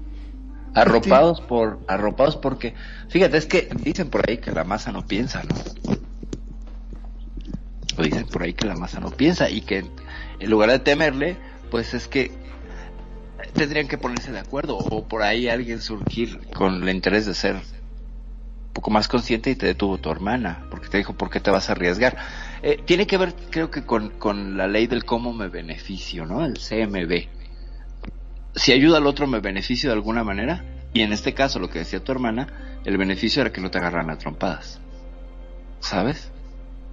Entonces, eh, sí, aplica un poquito por ahí. ¿Qué me detiene? Pues es que mi beneficio, mi beneficio es que estoy bien, que no me pasó nada, le pasó al otro, como dice Homero Simpson, está allá lejos, jajaja, le pasó a gente de un país que ni siquiera conozco, jajaja. ¿No? La distancia con el otro, lo que es el yo separado, lo que es el estar, pues, sin la empatía y mirar como un espectador la desgracia del otro, ser boyerista de la desgracia ajena. Exacto, tal cual. Este, aparte, de, o sea, la impotencia y la bronca que me agarró, empecé a los gritos. Yo decía, pero nadie iba a hacer nada. Le digo, lo ha robado este hombre, me podía haber robado a mí, al otro. Y estoy, bueno, ¿y qué crees? ¿Que, nos vamos a agarrar a trompada con esto? ¿Está loco? Agárrate vos a trompada si querés. Se me cagaban de risa, o sea. Ese es el efecto, por ejemplo, que en las manifestaciones, perdón que te interrumpa, tú ves a los manifestantes que siempre son más que los cuerpos represivos, que los granaderos y los policías de choque. Pero como están armados, ¿quién se atreve a recibir los balazos? Aunque vengan armados con, con, con, Salva. con pistolas O- de salva o, o bala de goma. o, o mangueras, etcétera. ¿Quién rompe eso? ¿Quién rompe? ¿Quién es, quién es el, el, el, el- el centésimo mono que rompe este? ¿Sabes esa teoría del centésimo mono? ¿no? Eh, eh, se supone que por aprendizaje es una teoría, no está aceptada ni nada, pero es muy bonita eh, como referencia. Se supone que el crecimiento eh, en un grupo dado de, monitos que están criados, primates, en una isla. Tienes tres, cuatro islas y entonces cada una tiene su, su población de monos. Y tú en una de esas islas les llevas plátanos y nunca habían visto plátanos. Entonces los monos de la primera isla aprenden a lavar el plátano y a pelarlo. Y entonces uno le enseña al otro, al otro, al otro, al otro. En la primera isla tenemos 99 monos. Y todos aprendieron. Eh, nace un mono chiquito con el conocimiento ya del, del banano. Y entonces automáticamente los monos de las siguientes islas, si tú les ofreces bananos, ya lo saben. Ya sabrían este, pelar. El centésimo mono haría la diferencia y el, santo, cua- el salto cuántico de aprendizaje. Pero es wishful thinking, es pensamiento pues muy mágico porque pues no, no, no se transmite por osmosis hasta donde sabemos el conocimiento. Ojalá. Por ahí hay estudios que, que señalan hacia, hacia, pero sí, esas, la teoría está buena, está muy interesante, Claro la historia es muy linda, pero es que este salto cuántico, por ejemplo, la gente que desarrolla una conciencia más alta, necesitaríamos 100 personas en todo el mundo que desarrollaran una conciencia alta para que, eh, bueno, 99, para que el número 100 le compartiera al resto del grupo el conocimiento. Tenía el- hace poco una- un debate en Facebook sobre ese asunto, ¿no? Ah, hablando sobre infidelidad, alguien decía que que, bueno, opinaba que la infidelidad que nunca se ponía en los, en los zapatos del infiel y que siempre había una condena, bla, bla, bla. Yo entré a decirle a la chica, pues es que es una cuestión histórica, construida, el romanticismo, bla, bla, bla. Y me dice, no puedes comparar. Desde que aprendimos a querernos y valorarnos, la cosa ha cambiado. Y le contesté, claro, como toda la humanidad dio el salto cuántico. Entonces todos sabemos querernos Claro. y valorarnos, ¿no? Y le dije, buen día. Pues no, evidentemente no. Ah, es que hablaba también yo de la moral eh, victoriana y cómo sigue vigente, etcétera. Entonces creo que le molestó mucho a la señora y entonces le molestó, ya le puse eso y ya no volví a ver el post, no me interesó ver si me había respondido o no, porque dije ya no, ¿para qué me voy a pelear? ¿Por qué me peleo en Facebook? ¿Qué necesidad tengo? ¿Qué barbaridad tengo que trabajarlo? Entonces, bueno, ese asunto. ¿Cómo ves con el, con el centésimo mono? Vos sabés que yo había visto este, un canal de esto de History o Animal Planet, Ajá, una cosa así, ajá. que Sí, le sí. daban a los monos este, nueces. Le daban nueces y una vez agarró y se lo tiraron en la arena. Y los monos con la arena no, no lo querían comer porque tenía arena. Hasta que un monito se apioló, agarró, lo llevó, lo lavó en la laguna que estaba y se las comió. Y Ajá. los otros se quedaron mirándolo, no entendían. Y después automáticamente eh, todos empezaron a hacer eso. Claro, pero ¿qué pasa? Esas son neuronas espejo. Esas son las neuronas espejo. Que en presencia imitan al otro. Entonces ahí Imitaron al otro, exacto. Claro, pero, pero por osmosis, porque nació un monito, el elegido, ¿no? El Jesucristo, el Neo, el Luke Skywalker, el, ¿sabes? Ya todos aprendieron. No, todavía tengo mis dudas profundas al respecto, pero si todos lo ven, pues bueno, es probable que sí, ¿no? Lo cual ya nos debería a, a muchos debates sobre eh, educación y aprendizaje y bla, bla, bla. Y nos alejaría todavía más del arco que ya nos alejamos, que bueno, que está muy sabrosa la plática sobre este asunto de la insatisfacción, pero si se fijan, hemos puesto algunos ejemplos que nos llevan a la insatisfacción. El efecto espectador que le pasó a esta mujer de nombre Kitty Genovese en el 68. En memoria de Kitty Genovese es que viene el comentario y sí, la verdad es que cuando supe yo del efecto espectador, qué coraje me dio. Qué coraje me dio porque en alguna ocasión me tocó estar de los dos lados, tanto Claro. ser accidentada como ayudar en un accidente. Eh, me parece eh. es terrible, es terrible, pero depende también es una cuestión cultural y de, y de- y de solidaridad y de saber que puedes ayudar al otro es algo muy humano. Si tú tienes esta capacidad de, de poder extender la mano, no importa la opinión de los demás. Pasó hace poquito en, Francia, un fotógrafo, eh, creo que era diciembre, un invierno muy, muy crudo y muy fuerte, eh, estaba este hombre fotografiando el Sena y se desmaya y se cae en en el puente que había elegido para como escenario. Y queda tirado. Y estaba nevando no profusamente pero pues sí caía nieve Eh, nueve horas después nueve horas después fue atendido el hombre pasó una cantidad de gente Wow. impresionante ¿sabes quién llamó a las autoridades? un vagabundo. Un vagabundo. Qué increíble. ¿Quién es el que tiene la humanidad de decir, este hombre está sufriendo quien lo ha sufrido? Porque el resto de acomodados, de distanciados y de, pues, deshumanizados parisinos, cubiertos y, abrigados y preocupados y ensimismados en un individualismo rampante, ignoran al tipo que está tirado. Seguramente está drogado. Uy, a estar crudo. Uy, este, lo, lo asaltaron, no, ni me acerco. Nueve horas. El tipo sobrevivió de milagro. ¿Por qué? Porque alguien que no tiene casa, alguien que vive en la calle, se compadeció otro. Y entonces llamó a las autoridades y le dijo a los policías, este hombre lleva horas aquí, lo está observando y me preocupa y creo que, que está eh, por congelarse, va a entrar en hipotermia, etcétera. El tipo ya estaba empezando a presentar eh, síntomas de hipotermia, si no es que ya tenía horas ahí con, con los síntomas y se salvó de milagro. Perdi- perdió un par de dedos del pie. Wow. Así. O sea, se salvó gracias a este hombre, ¿no? Gracias a un- una persona en situación de calle con quienes solemos tener una distancia impresionante. Uy, huelen feo. Uy, esa gente que perdió. Nunca sabemos las historias allí detrás. Nunca sabemos esas historias. Entonces, pues sí, evidentemente estamos deshumanizados por un lado muy feo. Terriblemente. Crudamente. O sea, de, de- que te desgarra el, el corazón y el alma saber esas historias. Sí. Y efecto espectador, eh, indolencia, desconexión, ¿me explico? O sea, por eso eh, en el programa de, los jueves digo tanto que no somos civilización grado 1 porque estamos a nivel 0.72 de la escala Kardashev y el salto de esos puntos que nos faltan son éticos y morales. Bueno, yo diría más éticos, por no meternos en temas de la moral, pero éticamente tenemos un atraso como sociedad muy fuerte y muy preocupante, sumamente preocupante. Y en materia de relaciones, de, de contacto, de empatía, de todo esto, pues bueno, ¿qué, te llevo yo a, qué te llego yo a decir, no? Me causa insatisfacción. Quisiera que fueran las cosas de otra manera, pero pues ni modo, ¿no? O sea, tengo que fluir con ello y entender lo que así estamos ahorita en este nivel de aprendizaje, a nivel humanidad. ¿Cómo ves? ¿Cómo ven? Eso sí. Eh, bueno, acá Dianita pregunta. Dice Venga. si... eh, bueno, dice, no sé si va con el tema, dice, pero si lo negativo trae enfermedades en este si lo negativo trae enfermedades ya en- eh, estando enferma lo positivo te puede curar Sí, puede, puede. No es garantía, pero existe una posibilidad. y mientras hay una posibilidad, pues hay que buscarle. Claro que sí.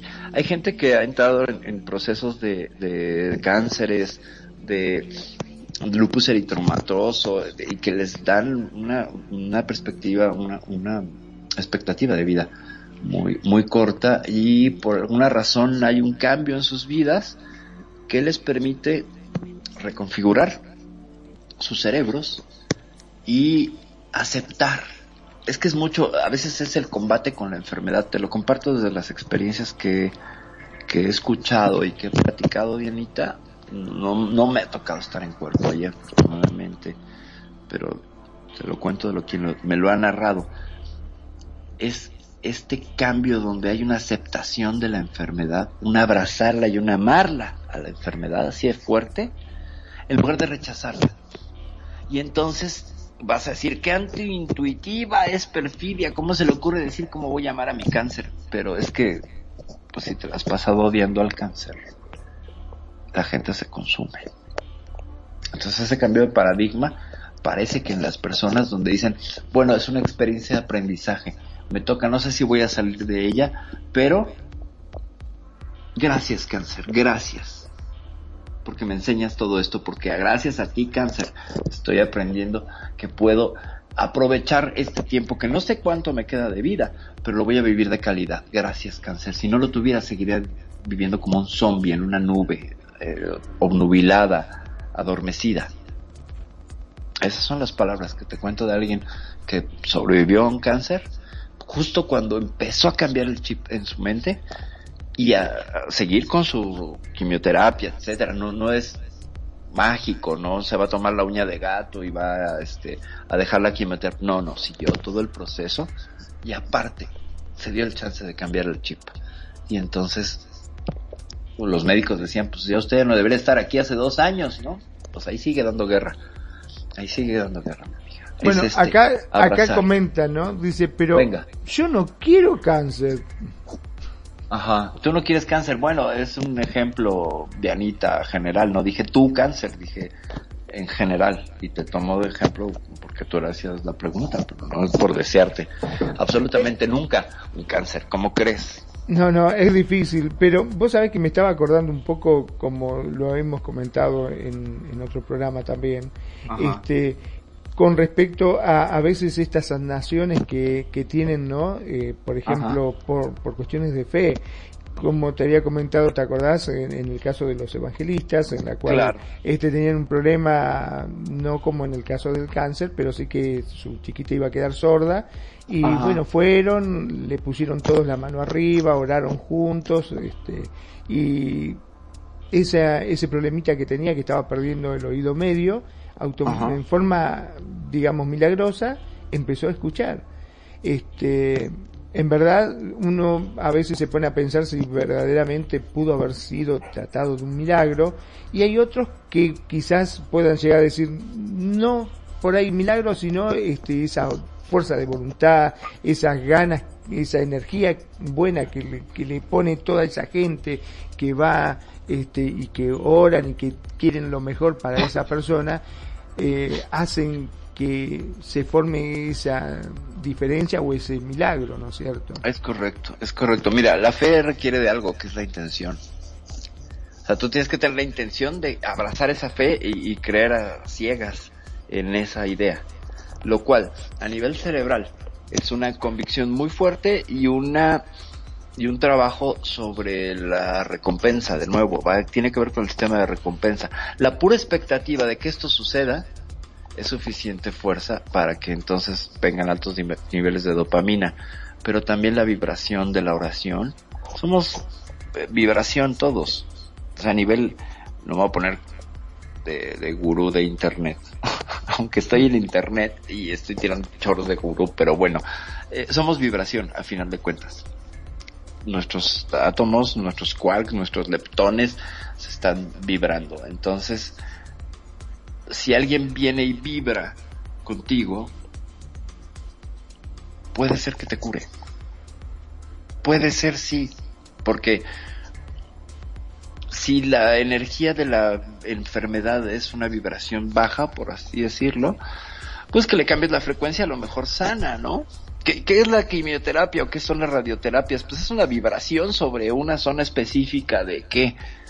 Del cuerpo, de unas células. ¿Qué es el cáncer? El cáncer es un intento, fíjense que hasta poético. Es un intento por tu cuerpo por ser inmortal, ¿sabes? Son células que no pueden cumplir con la función de autodestruirse y entonces dicen quiero ser eterna y se sigue reproduciendo y reproduciendo y reproduciendo y reproduciendo.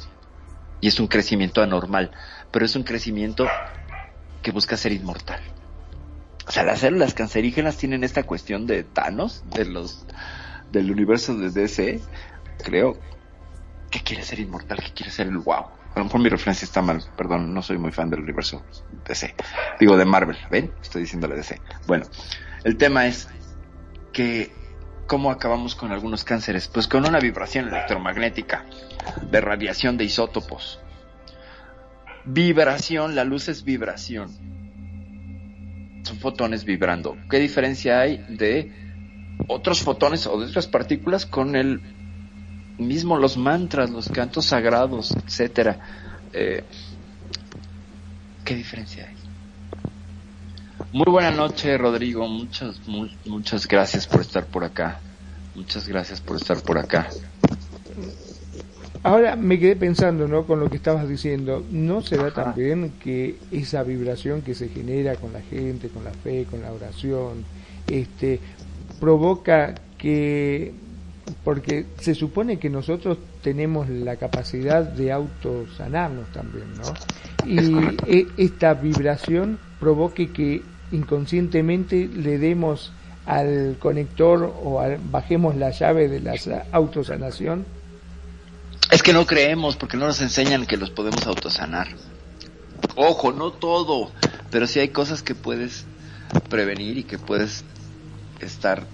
No quiero usar la teoría del vibrando alto porque es complicadona y es polémica, pero es como lo positivo y lo negativo. Si tú estás creyendo que el 70% de tu conectividad cerebral eh, a nivel diálogo interno es negativo y te creces o entonces no haces el ejercicio del espectador, pues vibras ahí.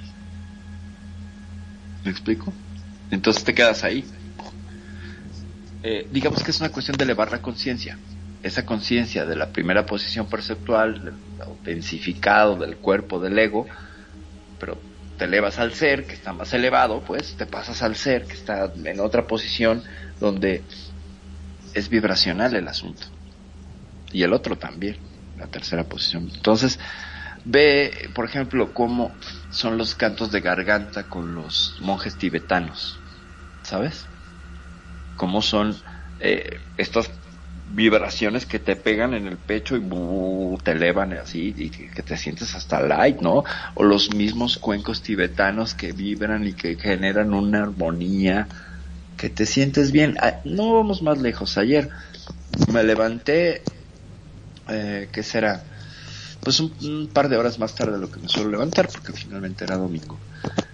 Y traía así como un malestar y un pesar y todo. Y dije, bueno, ok, me baño más tarde, etcétera. ¿Y qué voy a poner en mi playlist? Puse música clásica. Generalmente yo empiezo a sentirme más ligera cuando me tomo un café y ya estoy despertando y todo. Bueno, 15 minutos de música clásica, lo que hacía cosas y yo decía, de hoy soy fresca como una lechuga y ligera. ¿Qué es la música clásica? La vibración de la música clásica. Que hizo que si hubiera puesto yo alguna otra música más densa y más oscura, igual hubiera seguido sí hasta que necesitara el café, pero fue así, fue un enlightenment, una ligereza. Entonces, esta vibración, por supuesto, si tú la repites y además tienes una disciplina, hay algo muy interesante. Por ejemplo, la visualización.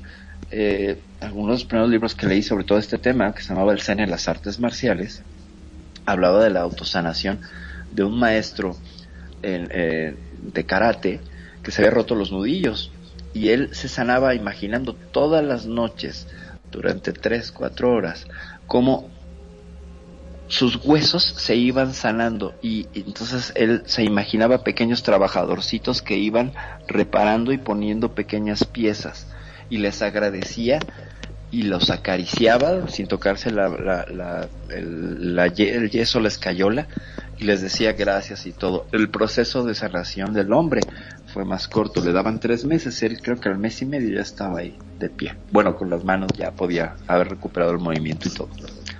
Entonces la visualización, que se llama Kime, o aprieta tu mente, eh, también funciona muy bien. Muchos deportistas se concentran e imaginan, por ejemplo, el que juega básquetbol y visualiza que va a meter la canasta, el que está jugando tenis que va a hacer un saque incontestable. Este asunto de visualización. Y además debemos de decir que vivimos con laja en nuestra RL, pero eh, pues finalmente esta visualización permite que vibres de otra manera y te adelantes. Y vibres de otra manera, de, vaya, de otra manera, ya me perdí, pero bueno, habla de porque estoy ya con la cabeza enredada para variar. la verdad que hoy he aprendido un montón de cosas que no, no, no sabía. Por ejemplo, que tenemos que tratar de ser más positivos, ¿verdad? Este, más agradecidos. Más, más, positivos, más agradecidos, no ser tan duro con uno mismo, sobre todo eso, ¿no? Es correcto, es correcto. Eh, Magnum, te dejo los micrófonos para que te despidas. Muchísimas, pero muchísimas gracias a todos los que se acercaron a la radio. Muchísimas gracias por este feedback que tenemos con la gente que nos dejan sus consultas. Vos vas este, contestando y también gracias a, esas consultas nosotros vamos aprendiendo también, ¿no es cierto? Muchísimas, pero muchísimas gracias. Y como siempre le digo, gracias por estar ahí, por elegirnos, por hacer de Radio con sentido su radio. Mi nombre es Magnum Dacun, transmitiendo en vivo y en directo desde Mar del Plata. República Argentina. Acá Dianita te está dando las gracias de su parte. Este, sean felices. El resto son solo consecuencias. Perfi. Muchas gracias, Magnum.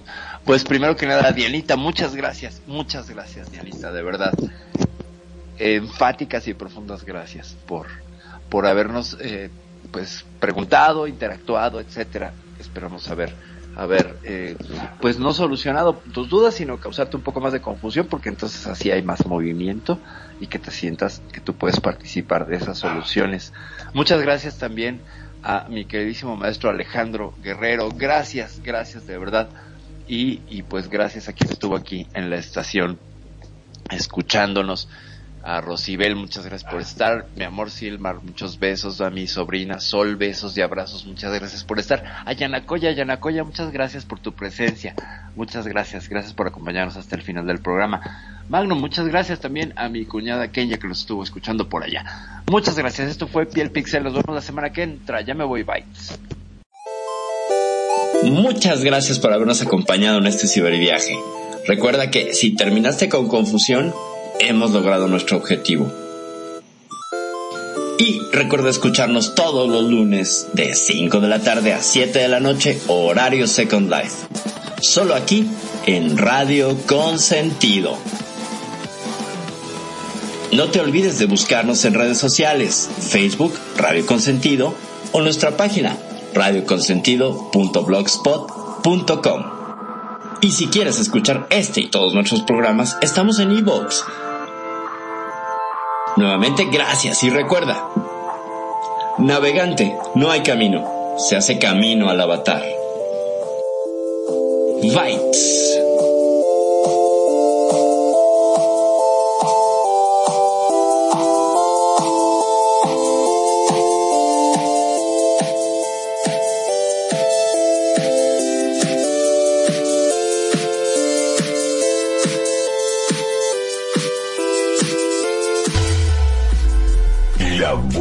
Música.